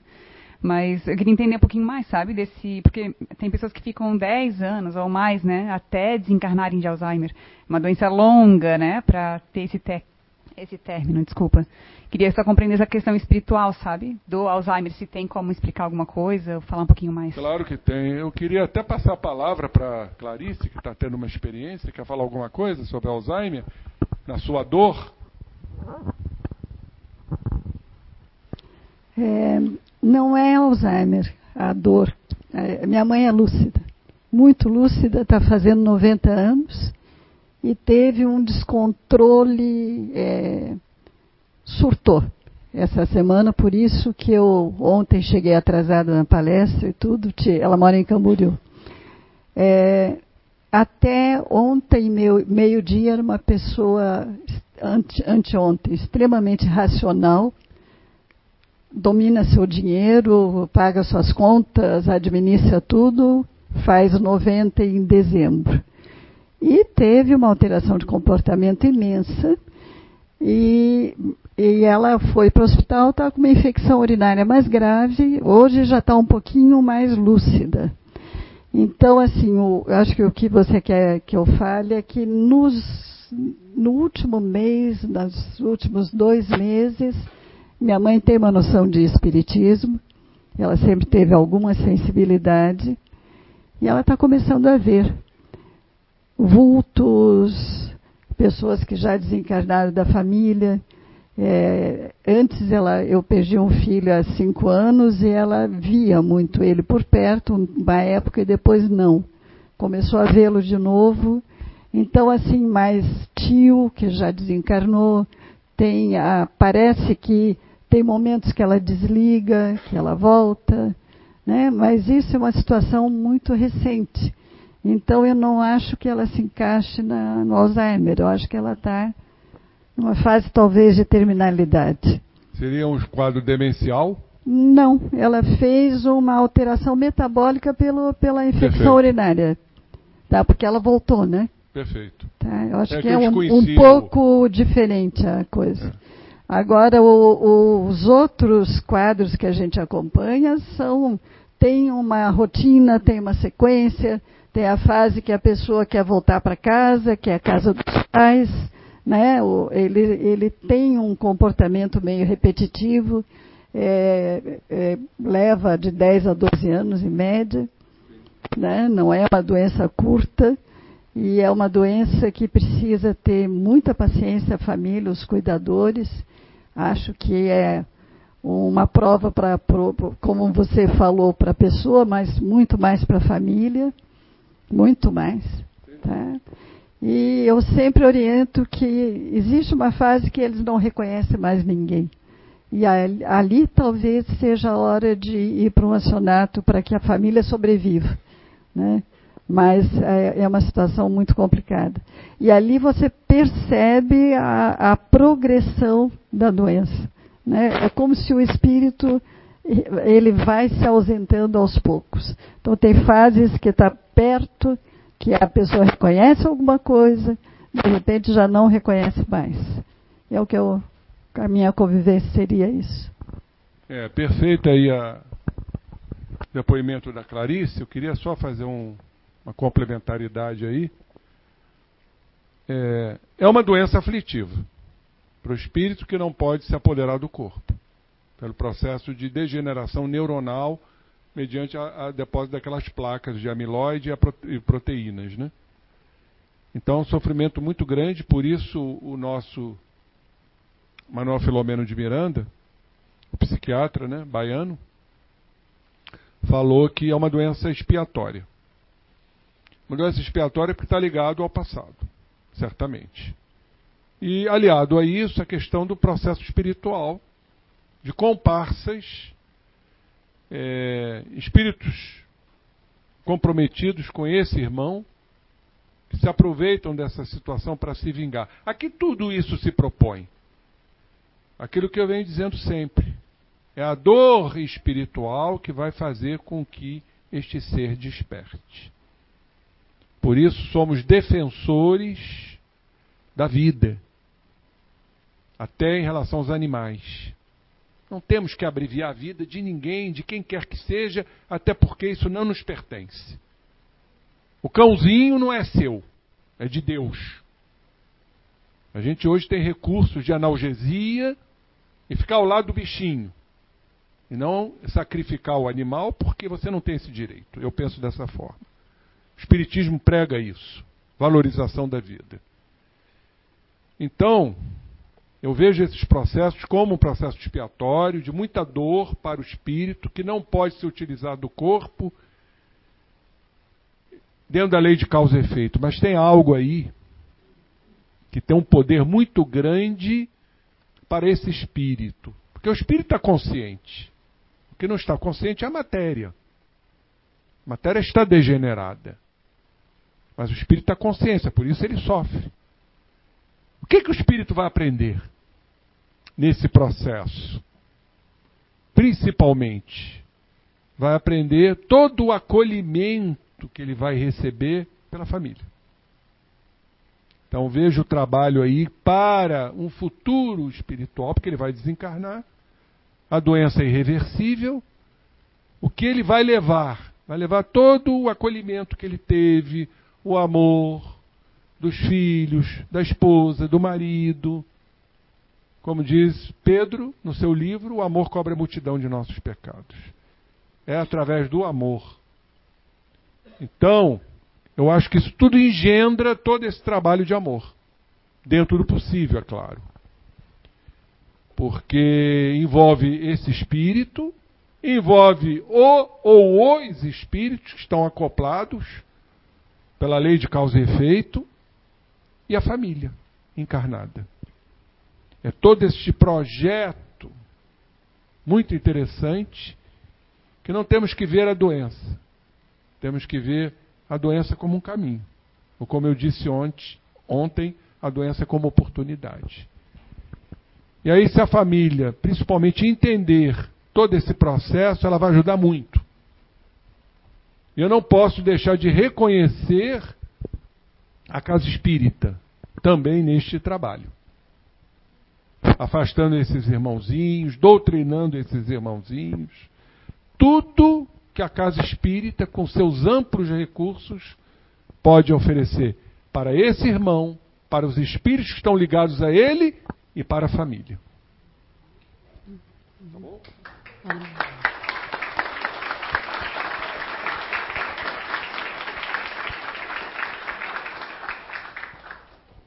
Doutor, uma pergunta aqui. É, eu tenho, eu tenho assim, um, é, em casa, é uma, uma, minha mãe ela é bipolar, né? Por que que quando, assim, agora já tá, já melhorou bastante, mas por que quando ela surtava, ela tinha essas características do Alzheimer também? O senhor sabe me responder? Características do Alzheimer? Do Alzheimer, assim, ela só lembrava do presente, do, aliás, do, do passado e do presente não. Ela comia agora e queria comer novamente. Ela ia dormir, dizia que não tinha dormido, ia dormir novamente. É, ela queria almoçar dez vezes por dia, jantar dez vezes por dia, como se ela não tivesse feito isso ainda. E lembrava tudo, tudo do passado e via pessoas também que já desencarnaram da família. Qual é a idade dela? Hoje ela tem 65 anos, mas ela começou a ter esse processo com 48 anos, na minha idade. É, primeiro de tudo, e nós sabemos que existe o Alzheimer precoce. Pode acontecer. Eu não vejo isso como causa da bipolaridade dela, não. Provavelmente ela tinha uma patologia associada. Eu não posso garantir, pelo que você está informando, que tenha sido Alzheimer. É possível. Mas a bipolaridade não tem essa característica. A bipolaridade são processos maníacos, de euforia, de poder, entendeu? Eu tudo posso. E quando isso não é atendido nas suas expectativas, desaba no processo depressivo. Tanto que. E agressivo também, né? Sim, sim. Agressiva. Com certeza, né? agressividade. Uhum. Tanto que, até bem pouco tempo, a bipolaridade era considerado como um quadro psicótico psicose maníaco-depressiva. Interessante, eu encontrei isso num livro do Filomeno de Miranda, que eu não me lembro qual o livro, o título do livro como é que a espiritualidade atua nisso? Eu achei interessantíssimo isso. Informação espiritual. Quando você está na mania, eu posso tudo, na euforia, está no comando das coisas, no poder, né, no controle das coisas, os espíritos se afastam. Porque eles sabem que você vai desabar no fracasso.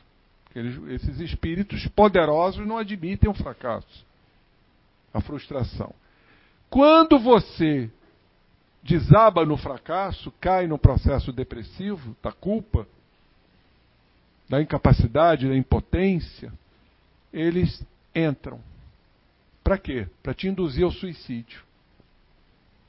E não raro, muitos bipolares se suicidam na fase depressiva da doença induzidos pelos espíritos. Tipo, larga essa vida, vem para aqui, vem para o nosso lado. Sai disso aí, você não pertence a isso. É indução. Se por um acaso houver um estímulo, seja ele qual for, desse espírito voltar à fase maníaca, eles se retiram, esperando um novo fracasso.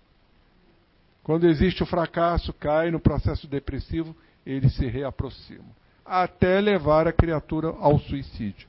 Não é que todos se suicidem. Perfeito? Então, até porque depois eu comecei a trazê-la aqui na casa espírita e foi feito um, um tratamento com ela. Depois desse tratamento, já faz uns três anos, né? Que ela vinha fazendo o tratamento, ela realmente assim teve uma boa melhora, né? Não teve mais os surtos. Que beleza. Uhum, não teve mais acalmou bastante em casa. De nada, companheira. Então, a gente, a equipe do doutor está pedindo para a gente encerrar. A gente poderia ficar aqui por mim, digo por mim agora, a gente poderia ficar aqui o dia todo. Porque o conhecimento realmente, juntando conhecimento médico, científico aí com a doutrina espírita, foi fantástico. Então eu não, não vou fazer comentário nenhum em cima porque eu vou, vou fazer colocações equivocadas aí. Eu, para mim, o conhecimento foi fantástico. Hoje a gente poderia ficar o dia todo. Então a gente, a equipe pede para a gente encerrar porque o doutor tem mais um compromisso à tarde. Ele precisa sair para almoçar ainda, né? E a gente fica muito agradecido nessa casa. Agradece a todos vocês que aqui compareceram hoje e também ao senhor doutor e à sua equipe que lhe acompanha pelo conhecimento que trouxeram hoje para a gente. E a gente espera, com certeza, poder encontrar num futuro próximo aí para mais esclarecimentos, para mais conhecimento para a gente. Tá? Muito eu obrigada. Que agradeço.